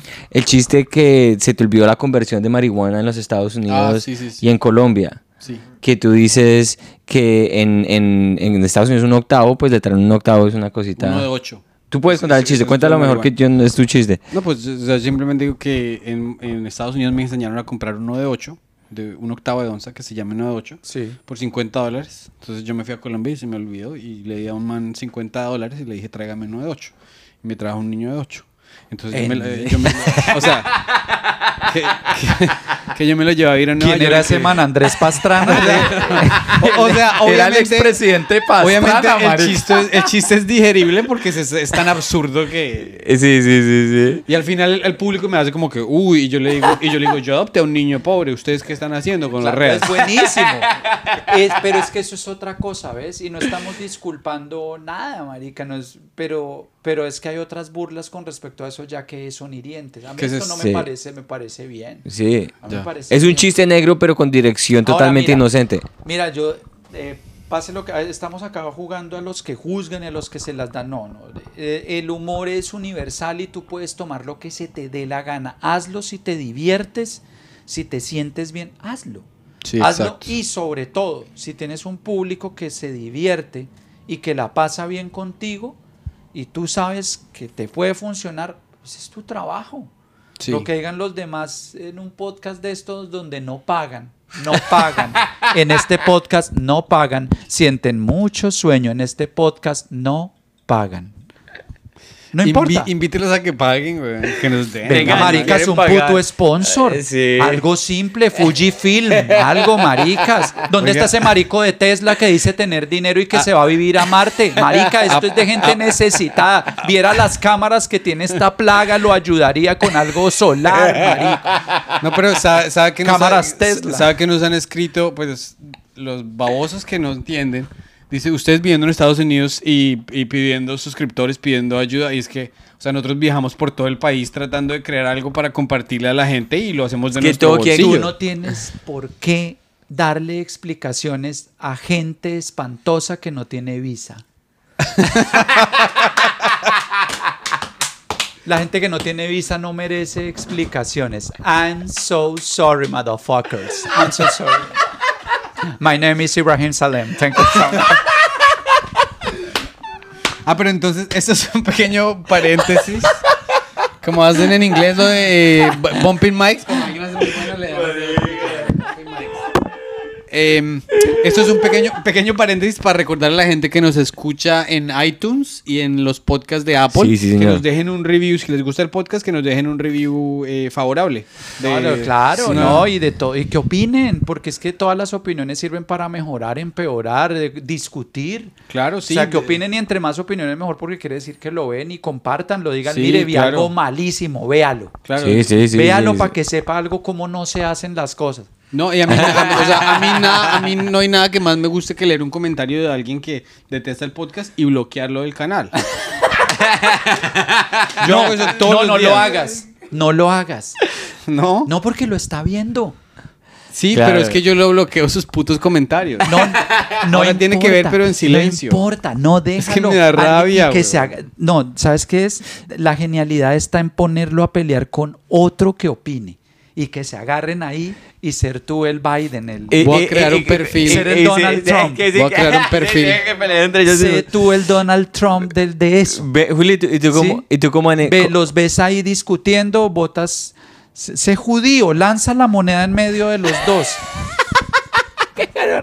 y luego prendes el taco de dinamita y lo lanzas para ver quién lo agarra primero. Voy a, sí, voy a, voy a, voy a, ¿Te acuerdas de la escena del guasón donde el man parte el taco de billar y les lanza las Sí, sí, sí. les lanza sí. una sí. parte y hay dos, dos afroamericanos, porque no se puede decir negro, dos afroamericanos y la imagen final es de un man mirando al otro y, marica, Sí. nada, no te mates la cabeza. ¿y ¿Tú cómo haces, cómo, cómo haces para lidiar con la gente que, que te hace comentarios así como agresivos en las redes sociales? Eh, no hay, mire, yo no me creo más inteligente que otros, pero sí puedo ser un poquito más inteligente que la gente que hace eso de la manera más ofensiva, porque esas personas siempre tienen, por ejemplo, un- por ejemplo, un problema de ortografía. Entonces hay gente que me escribe, usted es un hijo de puta que comunista, petrista, castrochavista, maoísta, leninista, que haces viviendo en el país del norte y de- eso que, perdón, esa palabra ay es con H porque si no sería ay de dolor. Cari- cari- carita triste por no haber pasado español. Y me agarro y me vuelve a escribir y escribe otra torpeza y le digo, si aquí no pones esta coma, la frase queda incomprensible. Marica, y me divierte y mientras tanto estoy masturbándome. Eh, se excita un rato porque yo no me demoro mucho. No te mates, no te mates que no te está dando ni de comer ni para tus hijos, no te mates, la- a mí me divierte eso. Antes me agarraba porque antes era un poco menos bruto. Antes me agarraba y me encendía y me cagaba el post, incluso el post, per post. ¿Un poco menos bruto o un poco más bruto? No, un poco menos. Cada vez soy más bruto porque cada vez doy más explicaciones de lo que no debo. no, pero está muy bien porque, eh, porque ahorita con... No, la- agárrate, aprovechalos porque es que eso además es frecuencia. es, es engagement, es lo que están haciendo, sí, están Claro, metiendo yo le dije están ahorita, hoy, te- hoy, te- hoy se enamoró de mí un man en Instagram y ahí lo tengo. Y que, que hacía un comunista en Katy, Texas. Y de una vez estoy con mi abogado que me dice que le expliques por qué le dices comunista a alguien en un país donde todo el mundo está armado. Y me cambió el tema. Ay, es que tú escribiste que el, el expresidente Uribe era un asesino y no sé qué, y lo calumniaste. Yo, luego hablamos del narco e imputado y asesino Álvaro Uribe Vélez, según mi convicción íntima, pero el tema ahorita es por qué le estás escribiendo a alguien en su propio Instagram que es comunista. Por favor, primero las pruebas y luego el por qué. Y ahí lo tengo. Si yo no voy a hacer nada. Si yo tuviera abogado, no estaría en este podcast gratis, marica. Tendría dinero, tendría dinero. Estaría diciéndole a estos locos, ven, veámonos en el Hyatt, y no en esta marica. Es que, pero eso se toma... No, mentiras. Un saludo Es- aquí a la gente del Four Seasons que nos permite. Eh, pero eso, eso es una cosa, digamos, un desarrollo emocional y, y, digamos que intelectual muy grande, porque a mí me escribe alguien un mensaje así y no duermo. No, marica, porque es que tú no dependes de esa persona. Tú dependes de tu trabajo. Pero eso que te resbales algo como No, muy- no es, que, no es que tampoco te resbale. Claro que uno a veces se siente, pero no pienses tanto. ¿Cuántos años tienes tú? 34. Este man ya se masturba hace rato. No sé por qué le hace daño Lo que eso. pasa es que Santi siempre contesta de la manera equivocada porque por ejemplo le mandan nudes y los borra, huevón. Indio bruto, rótelos. Marica. Te- tienes amigos, mariquis. Tienes amigos. Rotation. Ah, dice en inglés, rotation. Sí, ese sí. Sí, se le ayudándome. Sí, sí, sí. Ah, sí, no, es- sí, yo no sé, yo soy como una persona Mire, es que muy... cualquier, mire, cualquier manera es inteligente siempre y cuando no te haga daño. Mm. Cualquier manera en que reacciones, ya seas, si, si a ti te gusta madrearte con la gente y encenderte, pero te sientes bien y ya, pero que tú te pongas a pensar, ay, me dijeron esto, ¿será que estoy haciendo mal las cosas? No, ahora mira, si la mayoría de comentarios son malos, piénsalo. Piensa dos cosas. Una, o estás con el público equivocado o la estás cagando. Claro. Porque si tú vas a hablarle al público venezolano de las bondades de Chávez, estás meando fuera el tiesto, papá. sí, sí, sí, claro, claro, Estás claro. hablándole a un puto dictador que Es- se cagó en un país a gente que tuvo que salir. Bueno, y la gente que ahora, una, acabas de decir algo muy, muy, muy preciso y muy bueno, porque Pedro comenzó con esto, con lo de las elecciones de Colombia. La gente que hace como la, la- el derivado de Chávez hizo esto ta, y que Petro va a hacer lo mismo con Colombia. ¿Qué le dices a esa gente que es como que tan... Colombia es peor que Venezuela hace más de 30 años. ¿O por qué? Entonces, ¿por qué, Colombia, por qué en Venezuela hay 8 millones de colombianos? Mm, Porque antes del, ex- del éxodo venezolano no habían venezolanos en Colombia. Si Colombia ha sido tan buen país, si hoy en día Colombia es un paraíso terrenal tan increíble que Eva y Adán están solicitando en el más allá venir ahí. Si Colombia es tan perfecto como lo dicen y se puede convertir en algo terrible, si es así, ¿sí? ¿Por qué estamos nosotros aquí? mm. Sí. porque hay gente, porque hay seis mil. Bien, te- eh, me, eh, me dicen por el. Estoy bien, me veo. Lo importante es que yo Le me hicieron vea. un atentado. Yo dije, "Güey, puta, soy, soy como, el, soy- como el equipo de, como el equipo de Rodolfo. Espere, espere, espere, Sí, sí. Mire, pero así parece Tombo, weón. Sí, No, por no eso, crea. marica, por eso ya. Cara de chúcaras, que cara de chúcaras sí tiene. Todo esto es un saludo muy especial general. para el presidente Uribe No. en el Urabá, en el Uérrimo. Un saludo en el Uérrimo, mi. Esteban apenas simplemente empezó a hablar. Como si fuera un títere, weón. como, inmediatamente como así. Estornudo y voto 7 dólares. Sin joder, sin joder, Julito tiene cara de que pudo haber desaparecido unos, Claro. de unos pasos positivos que dio la orden, tiene cara, güey. Claro, a lo, como a el alto comando central informa a la ciudadanía que al fugitivo le hicieron seis disparos al aire de los pulmones. Jaime Garzón. Ese man era un putas, güey. Genio. Ay, yo, yo tenía un eh, quería hacer un pequeño experimento. eh, leí un artículo en el Washington Post, escrito por una colombiana, creo, en español, hablando de, las elecciones. ¿Podemos leer un párrafo y analizarlo? Claro. Sí, listo. Claro. Entonces, deme un segundito mientras yo lo encuentro. Eh, Dios. vamos, a, vamos a ver, por ejemplo, Arriesga uno la vida de una manera tan estúpida. ¿Me puedo preguntar rápido algo? Sí, claro, que sí. Por, eh, eh, en humor de cabaret, ¿cómo fue? Es que a mí me, lo he visto mucho en humor de cabaret. Humor de Cabaret fue un formato eh, que, que- que creó eh, César Urrego. César es de CCU Producciones. César Cardoso Urrego. Ese loco fue el que creó el, ca- el canal del humor, que estuvo de la mano de Alfonso Lizarazo, el de Sábados Felices. Él es el, el papá televisivo de los Cuyes, de Boyacomán, de todas esas, de muchos humoristas. Es un saludo si logra ver este podcast a César Cardoso, que pronto viene a es un productor de televisión y de humor muy buen, buena gente. Y ese loco se maquinó lo de cabaret del humor, luego pasó a manos de otra gente. Eso se hacía en, Sa- en Hacienda Santa Bárbara primero. Luego se hizo en Revolution Bar, luego se hizo en, ay, se me olvida un sitio que era maravilloso en, en la primero de mayo, Dios, ¿cómo se me va a olvidar el nombre de estos manes que eran tan bacanos conmigo? Ah, lo siento, se me olvidó dónde se hacía humor de cabaret. ¿Cómo, cómo se llama el bar, bueno. ¿Cómo se llama ese bar donde en Colombia donde hicieron una- ametrallaron como a 15 personas en un billar?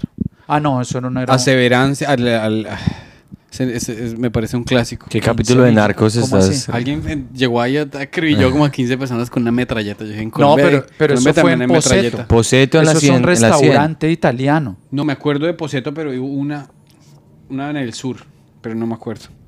Pero Bueno, es que han habido tantas masacres que eso Sí. es como un parte. Pe- pe- perdón que es lo- como un parte de Texas. Ah, no, eso no fue que que estábamos con un amigo, no le voy a decir el amigo, pero está con horror. Íbamos hablando de que, de que íbamos en el carro sobre la masacre de Texas y entonces alguien dijo, pero ¿por qué? O sea, ¿por qué el, ni porque el man fue a disparar en una primaria? Y entonces el man dijo, pues es que el man se quería vengar de que le hacían bullying. Entonces la otra persona dijo, pero pues, eh, o sea, en la primaria son niños. Y el man dijo, ¿y qué tal que le hicieran bullying los niños? Claro, Puta sí. uy, eso es muy delicado. Yo no haría ningún tipo de comentario sobre eso. El máximo. Es que Pedro, corte no, mierda, No, cállese. primero porque yo tengo una No, no, o hija. sea- yo tengo una hija de 7 años y a mí eso me mata, marica. No, eso debe ser un miedo del hijo de puta. Me da pánico cada vez que mi, dejo a mi hija en la escuela. Uy, marica. ¿A lo me- bien? Sí, claro. Sí, uno nunca No, sabe. claro, claro, loco, esto, esto es, esto, yo, yo quiero irme a Canadá. Ah, No, Ah, venga, yo no, yo lo máximo lo dije, mire, en Texas, lo, di- Julito lo salen di- las preguntas. lo Sí. dije en Texas. Pero no ibas a hacer Ahí ejercicio. está, en la Sí, sí, sí, función con David, lo- tengo una- en la función con David pregunta. lo dije, el único que, la única persona que necesita un arma en la mano es un asesino. Mm. Las armas son o para las Fuerzas Armadas o de policía. Si otra persona requiere un arma es para matar a otra, entonces yo no confío en la gente que tiene un arma en el cinto. Parce, yo quiero escribir. Qué buena. en Texas, qué- marica, sí. donde en Texas tener un arma es el cuchillo de mesa de la cocina. Yo- sí, es tu derecho yo- como Bueno, este ciudadano país. de Texas. Ahora yo me pregunto, ¿cómo putas el dueño de una armería le vende un fusil AR-15 a un niño de 18 años y no llama a la policía y dice, acá vino un niño de 18 años y me compró un fusil y ocho proveedores? Ni siquiera a tratar de comprarlo, weón. O no, ¿sabe qué? Véndalo y llame a la policía inmediatamente porque el chino lo va a comprar en algún lugar. Entonces, esa es la- Claro, esa es la pero labor. por supuesto que ¿para qué un niño de 18 años compra un fusil de asalto automático que lo tiene el, el- el- el escuadrón, el, el- el- ¿cómo se llama? El- Las fuerzas especiales. Las fuerzas especiales. Los, snipers, o sea. No, los snipers no, porque los snipers. No, no, no, esos son Sí, los- shooters. eh, no, los, Los SWAT team. Los SWAT, Sí. el SWAT team. Ese inglés mío es británico, pero es increíble. Marica, yo, eso, yo me preguntaba eso. ¿Me entiendes? Yo, ¿cómo, cómo putas este marico? ¿Cómo putas pueden, gol, pueden echarle a la DEA y al FBI a un niño que intenta comprar una cerveza en un liquor store y no un huevón de 18 años que compra un fusil de asalto? Sí, sí, sí, sí. Y no, es que Sí, por es, ejemplo- es- es- es tan- no tiene ningún tipo de sentido. No, no, no, es absurdo porque ¿de qué se va a defender con ese fusil? sí. Sí, no tiene nada, nada, O sea, nada, si nada yo soy sentido. dueño de una armería, pues obvio, dueño de una armería, pues tengo, pues es dinero, marica, es, el- es lo que más mueve dinero en este país. Pero si viene un niño de 18 años, tú, tú no puedes pasarte por la galleta la curiosidad de decir, pa, ¿y este marico no va a pegar? No, ¿será que no va a ser una masacre? Yo, Sí, Aunque, aunque sea legal, es que no, es que no, es la, no hablo de la legalidad, exacto. Hablo es de, ¿qué hace este niño con un fusil y ocho proveedores? sí, sí, sí, sí, sí, sí. ¿Qué putas va a cazar? No llamar a la policía y o ponerlo en un sistema, este niño acaba, háganle un seguimiento. Sí, es háganle que un es- seguimiento que va a hacer. es sentido común. Revísenle las redes. Si hubiera hecho eso y le revisan las redes sociales, se dan cuenta que el pelado ya tenía en su cabeza la idea de matar a alguien. Claro. y es que yo, de hecho, Pero, yo, de pero hecho no es que yo quiero- no era el jefe de la policía. quiero es- yo quiero escribir un guion porque hace poco leí un artículo eh, que habla de... eh, eh, o sea, esto parece, un, es- esto parece un cortometraje. Yo quiero escribir un cortometraje. Un tipo... eh, iban en un bus de prisioneros en Texas y el man yo no sé cómo se zafó de las esposas. Se fue, le dio en la jeta al conductor, se escapó del bus, lo buscaron con helicóptero, lo buscaron de todas maneras, se metió a una cabaña, mató al abuelito y a los cuatro nietos con las mismas armas que encontró en la cabaña. Entonces, eh, tiene una moraleja muy transparente y es un poco cursi. La moraleja está demasiado puesta ya ahí. Pero es que esa idea de protegernos teniendo armas en nuestras propias casas, marica, es mentira. Pero ¿qué me cuentas de la eh, qué me cuentas de la famosa idea de armar profesores? Ah, no, pues. Y si un día la profesora encontró a su marido con su mejor amiga tirando en la cama y se va a dictar clase, ¿qué va a pasar?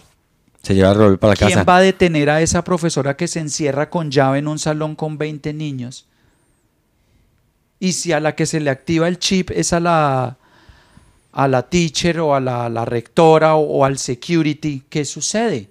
Es que el problema no es de defenderse con armas. Obvio. Claro. El problema es de una sociedad que está podrida desde abajo. Es, es, es, es que, digamos, el argumento más básico y estúpido en ese que lo dice toda la gente supuestamente inteligente de, de este país es que el derecho a que tú tengas un arma, y de hecho lo digo, no sé si, si lo digo, ese argumento es lo más estúpido que existe, es para protegerte del gobierno, de que de pronto tengas un gobierno tirano y te puedas defender a ti mismo.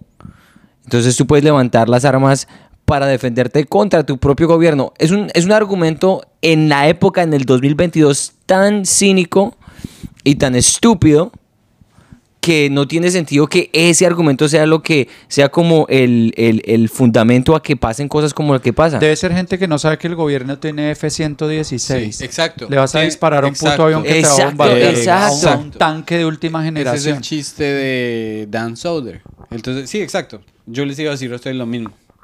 O sea, y muy buen punto. E- Eso valía la pena cuando el gobierno era una pequeña milicia con 15 mosquetones. ¿Qué se llama eso? Claro, ¿Cómo sí, se llama? ¿Un mosquetón? ¿Cómo arcabuces, se llama? un mosquetón. Con 15 arcabuces. Entonces, si usted tiene un arcabuz en su casa, pues se puede defender del gobierno. Claro, claro. No, no, es que eso- Pero esos eso- manes tienen drones, güey. Sí, que, claro. puede- que pueden eliminar un barrio completo. Claro. O sea, que su metralletica no sirve para un culo. Saca, sí, saca, cómprate una bazooka, lo que quieras. Un mini tanque en casa. Si, si el gobierno te quiere destruir, si el gobierno americano te quiere destruir, te cobra los taxes. Para eso están los taxes. Sí, sí, sí. Para eso está que siga ganando Tom Brady. Sí. ¿Quieres destruir a este país? Que vuelvan a ganar los Warriors. Oiga, y, Ya no y- lo soportamos, no más Steve Curry. y- y por otro lado, la idea. Genio, genial, por otro lado. Curry. Maestro, maestro. Por otro lado, la idea de que, de que se arme a un profesor, imagínese usted una, un profesor de 30 años, ¿será que es que va a entrar una persona boleando metralleta y el profesor va a ser quien de, de, sí. de película, de película de western, pues que va a salir y ¡pum! y Es que, puta. mira, sí, mira, mira, sí, mira esta clase y los niños aplaudiendo que Sí, asesino. No, no. es que es una cosa tan absurda con que cómo se soluciona el problema. Dale un arma al profesor, no le des herramientas para que los niños no crezcan mal. No, Qué lindo. Thank you so much, Mr. Senator. no. No, Es que- no, marica, no, marica. Es como, eres drogadicto, yo como Estado te doy la droga. Toma. Sí, sí, sí, sí. Es que esta- ahora, eh, ahora ya me estoy dando cuenta, ya que lo estamos hablando, la solución es muy fácil. Porque un profesor no va a tener la agilidad de responder, pero ¿quién es más ágil que un niño, weón? Claro.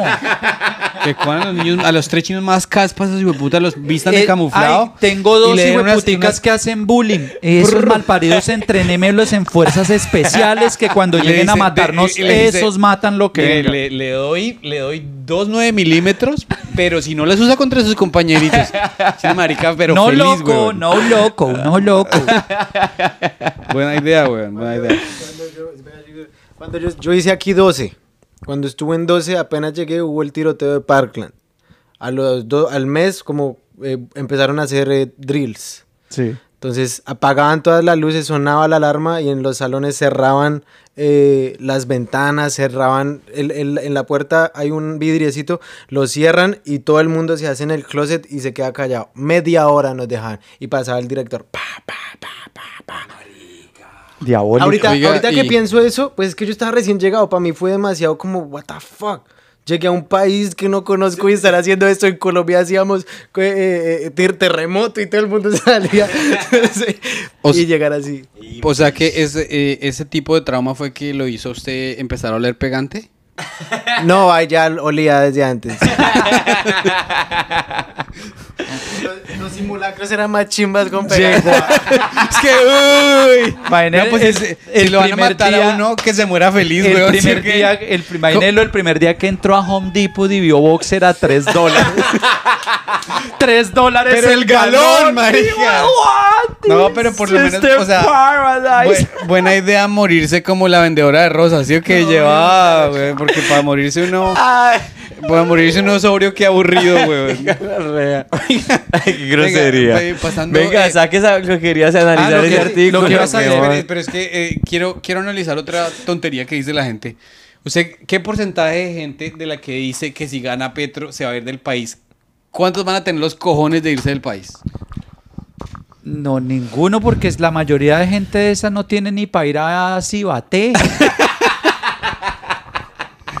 la mayoría de gente que dice que si gana Petro se tiene que ir del país no tiene visa. Se lo juro, no tiene visa para ir a Panamá, hijo de puta, no. ¿Y para dónde van? ¿Para A Venezuela? ningún lado.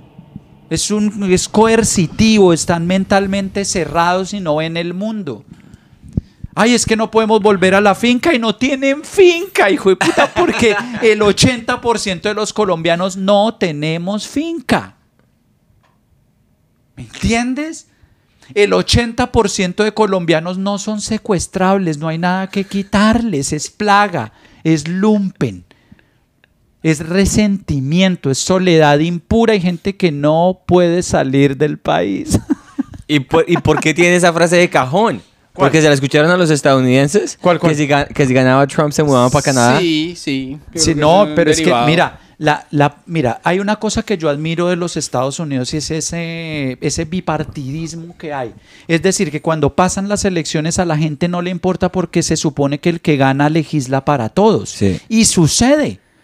Sucede. En este país no se notaba cuando el presidente era republicano o no, no se notaba en el sentido de que todos funciona, el país funciona, Mm. Sí, sí, sí. tus taxes funcionan, puedes comprar tu casa, también la pagas a 30 años, pero tu casa es medianamente digna, porque las casas de acá, ahora tú compras lo que, lo que, lo que quieres, lo que se te da la gana. Entonces, pero en Colombia no sucede eso. Porque si en Colombia ganó Uribe es para uribistas el país. El resto que coma popó, Mm. coma mucha caca. Si gana el otro, entonces, y la gente cree, entonces si gana Petro, entonces ¿para quién va a legislar? Para los Sí. de izquierda y los de que cuál izquierda ni que nada. Eso no existe en Colombia. El- eh, es que el temor es que eh, es que yo no sé. yo no si- que yo- le expropien a quién si Sí. quebraron 600 mil empresas. ¿Cuáles empresas van a.? Le dieron 30 billones a los bancos. Aquí nos dieron un cheque a las personas, a los niños, aquí. Sí, en sí. Colombia le dieron 30 billones a los bancos para que le prestaran a la gente al 15%. Perramenta inmunda. Mm. Eso no se le hace a un pueblo. Sí, sí, sí. Entonces ahorita no vengan con ínfulas de que nos van a volver no sé qué, no. No, nos van a volver. Yo ya no puedo, yo, yo, yo podría decir eso. ¿no? Sí, Y- pues ya yo salí de mi país. Yo y creo- yo no salí de mi país. Yo tenía pensado irme del país por mis hijas. Pero llegó un momento en que me obligaron, me obligué, o sea, chao, tuve que irme. Porque Sí. yo no quería que, yo no quería arriesgarme a que nos mataran. ¿no? Por el Eh, problema, por el problema de la gallera. No, es- Uy, no me acuerde que todavía. Yo a veces escucho las voces.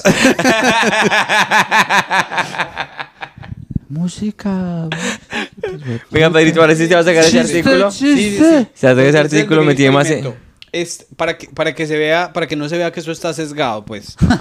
Porque el artículo, este artículo es, este artículo es más crítico del señor, eh, ese viejo malparido, Rodolfo, yo no sé qué. Sí. Entonces yo le voy a dar este, este O sea, tú vas a pequeño- votar por Petro. este- yo no voy a votar. Es que no, no la escribí, marica. Eso me regañan después. Eh, le voy a dar la primera esta de Rodolfo, de lo que dice esto de Rodolfo. Y Sí. después le voy a dar unos pequeños, eh, unas críticas que suele decir la gente en contra de Petro. Listo. Sí. Y vamos a analizarlas. Sí, sí, sí. Entonces, después de hacer un pequeño párrafo en el que Esto dicen es como que, estar con Jaime Bailey. que, que al hijo del viejito eh, tiene un juicio por algo así como un soborno que supuestamente el hijo de él recibió dos millones de dólares. Sí. Después dice, junto a esa acusación hay otras, que van desde agredir a un ciudadano hasta abofetear a un concejal. Y sus dichos sobre el papel de las mujeres en la sociedad le han atraído problemas recientemente. La verdad, la verdadera personalidad de Hernández es la de un tipo misógeno y violento. Sin embargo, trata de evadir el debate público sobre sus problemas y prefiere utilizar plataformas como TikTok para mostrarse como un viejito simpático y descomplicado que no quiere saber nada de la política tradicional. Entonces mi pregunta es, ¿por qué es tan simple la gente que se cree un cuento tan chimbo? Es ignorancia. Es un país ignorante que no sabe leer lo que ve. Es a lo que me refiero. Que, que, sea un viejito chistoso y que hay pruebas, que hay videos, que está imputado. Está imputado, va a juicio con unas pruebas fehacientes. Cuando usted lo imputan, cuando usted va a juicio, es decir, que el juez le va a decir qué pasa con usted, si lo logra comprar o no, porque hay pruebas contundentes de lo que el tipo hizo. ¿Sí? De favorecimiento en contratos para su familia, en un contratico que él decía que era por 320 millones que se le pagaban a un ingeniero químico cuando no. Es un contrato de 570 mil millones de pesos por un contrato de basuras. Es imputado, está imputado, es una persona que va a juicio. Ese tipo no puede ser candidato a la presidencia. No puede ser. Limpie su nombre, lávese de eso y hágalo. Segundo, no hay propuesta, no tiene una propuesta concreta, siempre sale con algo distinto. Es, es- sí, es, es un poco demasiado transparente. el de, Ay, me van a matar a cuchillo, entonces me quedo en la casa. Porque no es capaz de salir a enfrentar a nadie No en debate. o sea, un debate donde la gente necesita verlo para ver cómo es que Porque, habla, eh, o sea, cómo es que contesta, qué es lo que... Porque pues a un debate. Porque le dan porque le- la capacidad de argumentación del man Claro, es de la darle del- cachetadas a alguien. Está, pero hay, están los videos, está la demanda de ese concejal, está abierta. Creo, creo que todavía está abierta la demanda del tipo, lo golpeó en la cabeza porque le dijo que era un corrupto. Pues sí, a mí me dicen, si a mí me dicen lo que me pasó en, si a mí me dicen que soy corrupto, como yo ya soy americano, pues yo no golpeo a la gente. Le digo, prueba que soy comunista. De lo contrario, vas a responder de otra manera, porque estás injuriándome. ¿Ves? Yo, tú, tú sabes que tú en este país no puedes salir como si nada decirle a otro, tú eres comunista porque ya sé, tú eres racista. Pruébalo. Pruébamelo si no te metiste en un problema porque esto no es Latinoamérica, papá. Acá sí te llevo a una puta corte y me lo pruebas. Mm. O si no te quito hasta esas putas medias de marca que tienes. Ah, qué lindo es. No Diferente. volverás a Ross. Listo, entonces ya, eh, ahí ya quedó claro, ¿cierto? Mi, mi duda es, eh, o sea, yo no quiero que el presidente, yo no quiero que el presidente de Colombia sea nadie en particular, pero no quiero que sea un señor que no sabe ni hablar, que no tiene un programa real. Entonces, por ese lado, a mí ese tipo no me gusta. Claro. Entonces, ahora le voy a compartir el punto de vista de otras personas que dicen que no quieren que gane Petro. Por las siguientes. De una. Pequeños argumentos.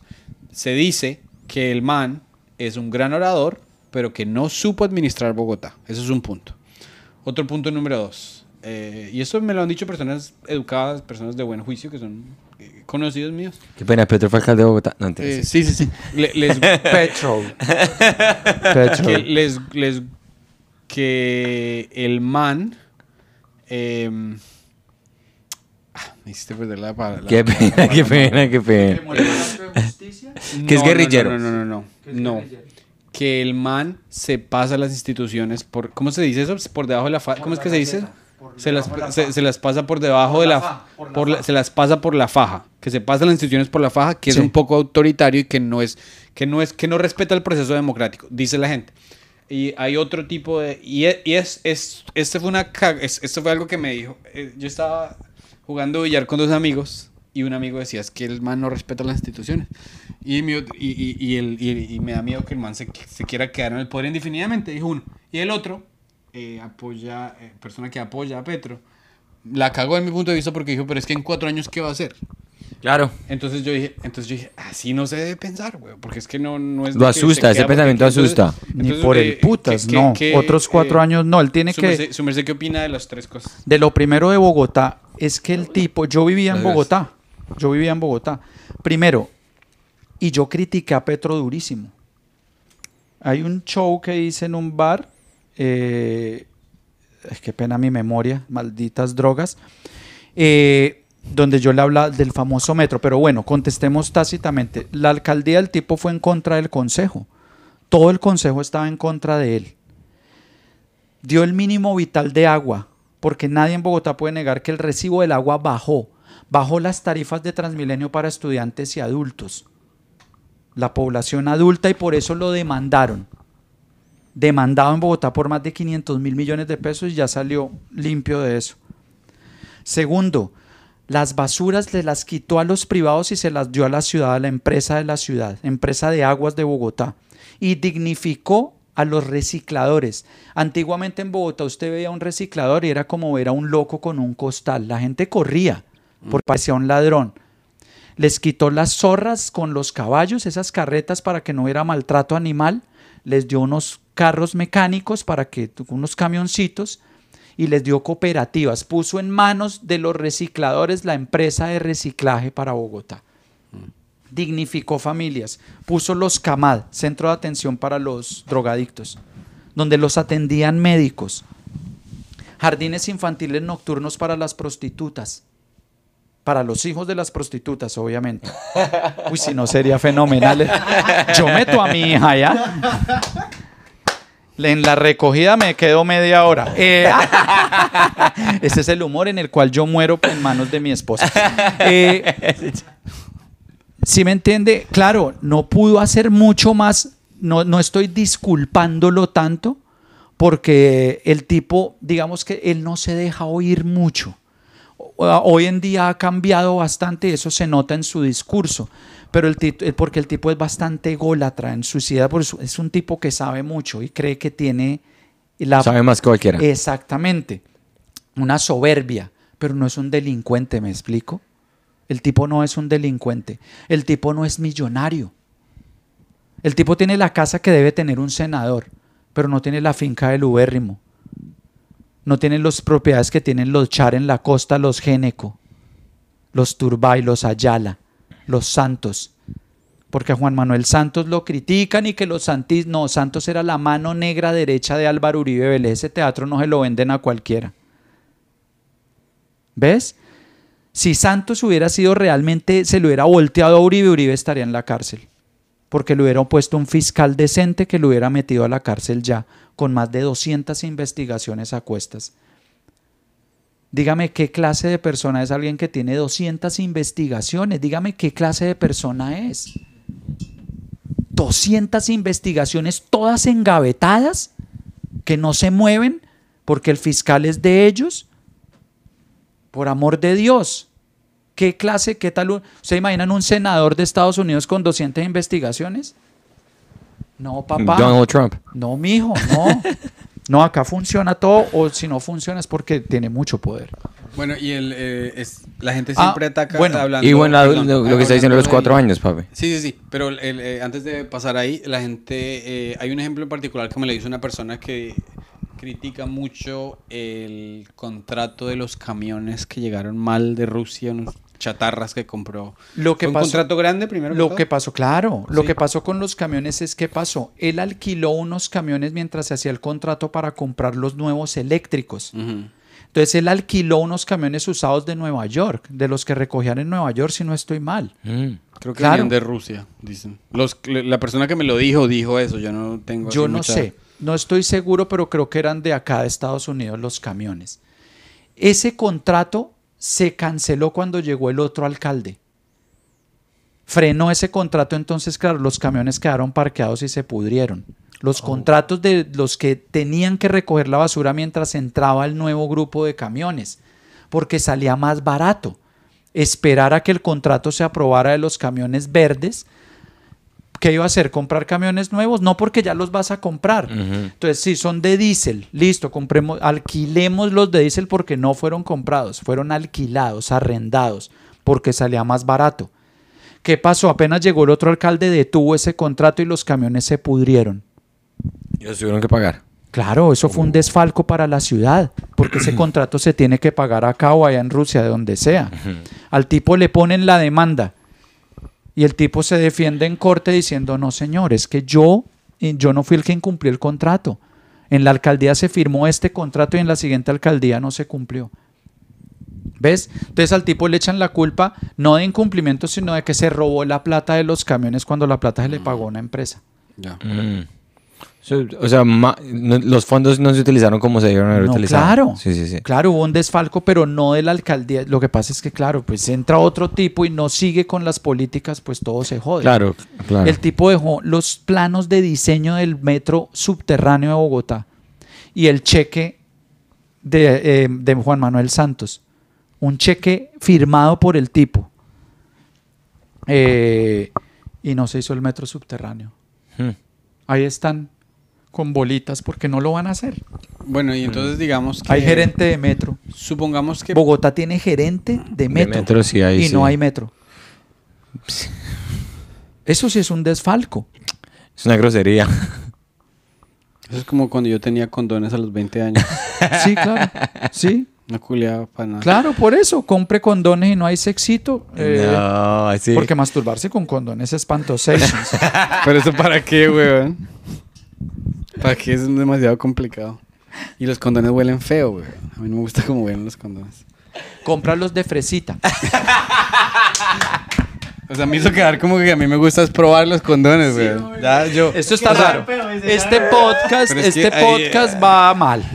Va mal y está terminando en una ahí- cosa ahí- sucia y anal. Ahí sí, me, ahí sí me hice zancadilla yo solito, weón. Ay, papi. Pero entonces, bueno, si gana Petro, teóricamente tendría mayoría en Congreso y Cámara, No, ¿no? No, no, no, no, eh, pero está más dividido para poder tomar decisiones. Ya no va O a ser como actualmente que no pueden hacer ninguna ley en favor de la gente. Ok, entonces supongamos que Petro gana. Al final de esos, ¿cuánto, cuánto plazo, cuánto plazo hay que darle para que haga algo? No, ¿En es cuatro que, añitos? No, es que en cuatro años, es que lo ha dicho. En cuatro años se dejan las bases para el cambio.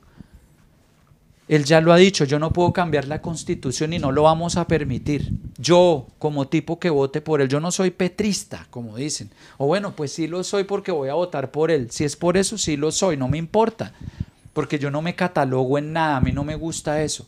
Yo voto porque el tipo tiene unas ideas que a mí me parece que le pueden funcionar al país y porque quiero sacar a esa perramenta mafiosa del poder, no más, ya no más. Ese tipo no puede durar más de cuatro años y a los cuatro años hay que votar por una mujer como Catherine Miranda o un personaje como Caicedo, el gobernador de, de Magdalena, o un personaje como el exgobernador de Nariño. Romero, Camilo Romero. Incluso debimos haber votado, debimos haber votado por Humberto de la Calle, que es un tipo de, centro, un tipo de centro en cuanto al pensamiento. El centro no existe. Sí, porque entre la vida y la muerte solo hay un paso. ¿Ves? O eliges la vida o vivir dignamente o la muerte. A mí no me pongas en la mitad nada. Eso de los tibios a mí no. Tú te paras y tomas una decisión clara. ¿Es esto o es esto? No te pares aquí. Eh, un tipo, es que incluso, incluso un tipo como el mismo Sergio Fajardo hubiera podido funcionar con un buen gabinete. Además que la gente cree que es que el que votan, el presidente es el que, el que, no. Mira, si yo me lanzara a la presidencia, yo no daría una sola promesa. Yo le mostraría a la gente quién sería mi ministro de defensa, quién mi ministro de agricultura, quién mi ministro de educación, de comercio. Porque es que yo no sé de esas mierdas. Es imposible que un político sepa hacer todo. Es imposible. Lo que usted tiene que saber es con quién va a ejecutar cosas. Porque allí nace el tipo más inteligente de Colombia. Porque al creador del colegio Merani no lo ponen de, de ministro de educación a que cambie el pensum colombiano. A los niños no se les deja tareas, malparidos. Para eso es la escuela. Los niños tienen que ir a la casa a hacer casa, a tener vida familiar, a que el papá y la mamá les creen vínculos. Qué increíble soy. Usted no puede darle tareas a un niño a que llegue a la casa a hacer tareas con un papá y una mamá mamaos, a hacer suma. Yo no me acuerdo de los hijueputas fraccionarios. Sí, sí, sí, sí. No le dejen tareas a los niños. La tarea para los niños es ser niños y ser hijos en casa. Así como a los papás no se les puede dejar tareas del trabajo para la casa. ¿Usted imagina, ¿Usted imagina el gerente de un banco contando plata en la casa? No, marica, no, ya a las 5 cerré, hijo de puta, chao, me voy a mi casa a ver a mi mujer, a charlar de la vida y eso. Qué bonito. ¿Sí me entiendes? Sí, sí pero hay un vínculo a los niños en la escuela. No me le enseña al niño por qué 2 más 2 es 4, enséñemele por qué. Hmm. Porque eso lo hace pensar y no memorizar. No, somos increíbles. Este podcast va a ser la maravilla. pasamos de condones a cambiar el mundo. Mira cómo pasamos de mamarla a entender. a entender por qué nos gusta más Why? Why this fucking look? No, no, no, en serio. Entonces tenemos eh, en educación, en salud. Yo necesito tener en salud a un científico, un mamputas que investigue, a un ministro de educación que investigue, a un ministro de comercio exterior que entienda de dignidad de las personas, que sepa que la gente necesita vivir dignamente para que el país sea próspero para las mayorías. No que todos seamos millonarios. No, porque yo no. No, Mónaco tampoco pues Mónaco es una mierdita así, ¿me entiendes? No, Sí, imagínate, todo un país como Mónaco es imposible. Pues yo creo que Bosa es más grande que Mónaco. Sí, yo creo, uy, pero este marica compara Bosa con... es que Bosa... Esa gente de Bosa es dar, páseme la chile, puta, la única carrera que hay es la de los ladrones, hijo de puta. Pues. Sí, es como decir, eh, ¿cómo el gran premio de su Tibabuyes, hijo de puta, y tres ladrones con cuatro policías. Es que yo dije Bosa es por el chiste que tú dices de Bosa, es, es lo único. Claro. no, Paola Turbay y Marvel, güey. Entonces, eh, marica, yo es que no entendemos, no entendemos. Yo por ejemplo, yo digo, yo yo he tenido comunicación con Petro y con el equipo y todo. Yo soy de esos que llaman bodegueros, porque yo en Twitter tenemos un grupo de WhatsApp y no es para hablar mal de maricones. Usted no necesita hablar mal del centro, se caen solos. Usted no necesita hablar mal de Rodolfo Hernández porque él en sí se cae solo. Muestren lo que es y punto. No hay que inventarle nada. Entonces nos reunimos unos manes de Twitter, de Instagram, a verificar de qué manera muchas personas que no tienen Instagram, que no tienen Twitter, que no tienen Facebook, leen y miran y comparan qué es lo que se les está ofreciendo y cómo hacerlo cumplir. Porque es que lo más importante no es que él gane, lo más importante es que cuando gane cumpla. Hmm. Si no, también lo echamos a patadas. Eso es lo bonito. ¿Me entiendes? Que esos que subieron, que Catherine Miranda, que Racero, que, que. ¿Quién más? Que ese puto Roy, ese Benedetti, que son sapos que uno se tiene que tragar porque son lagartos politiqueros, pero tienen que cumplir.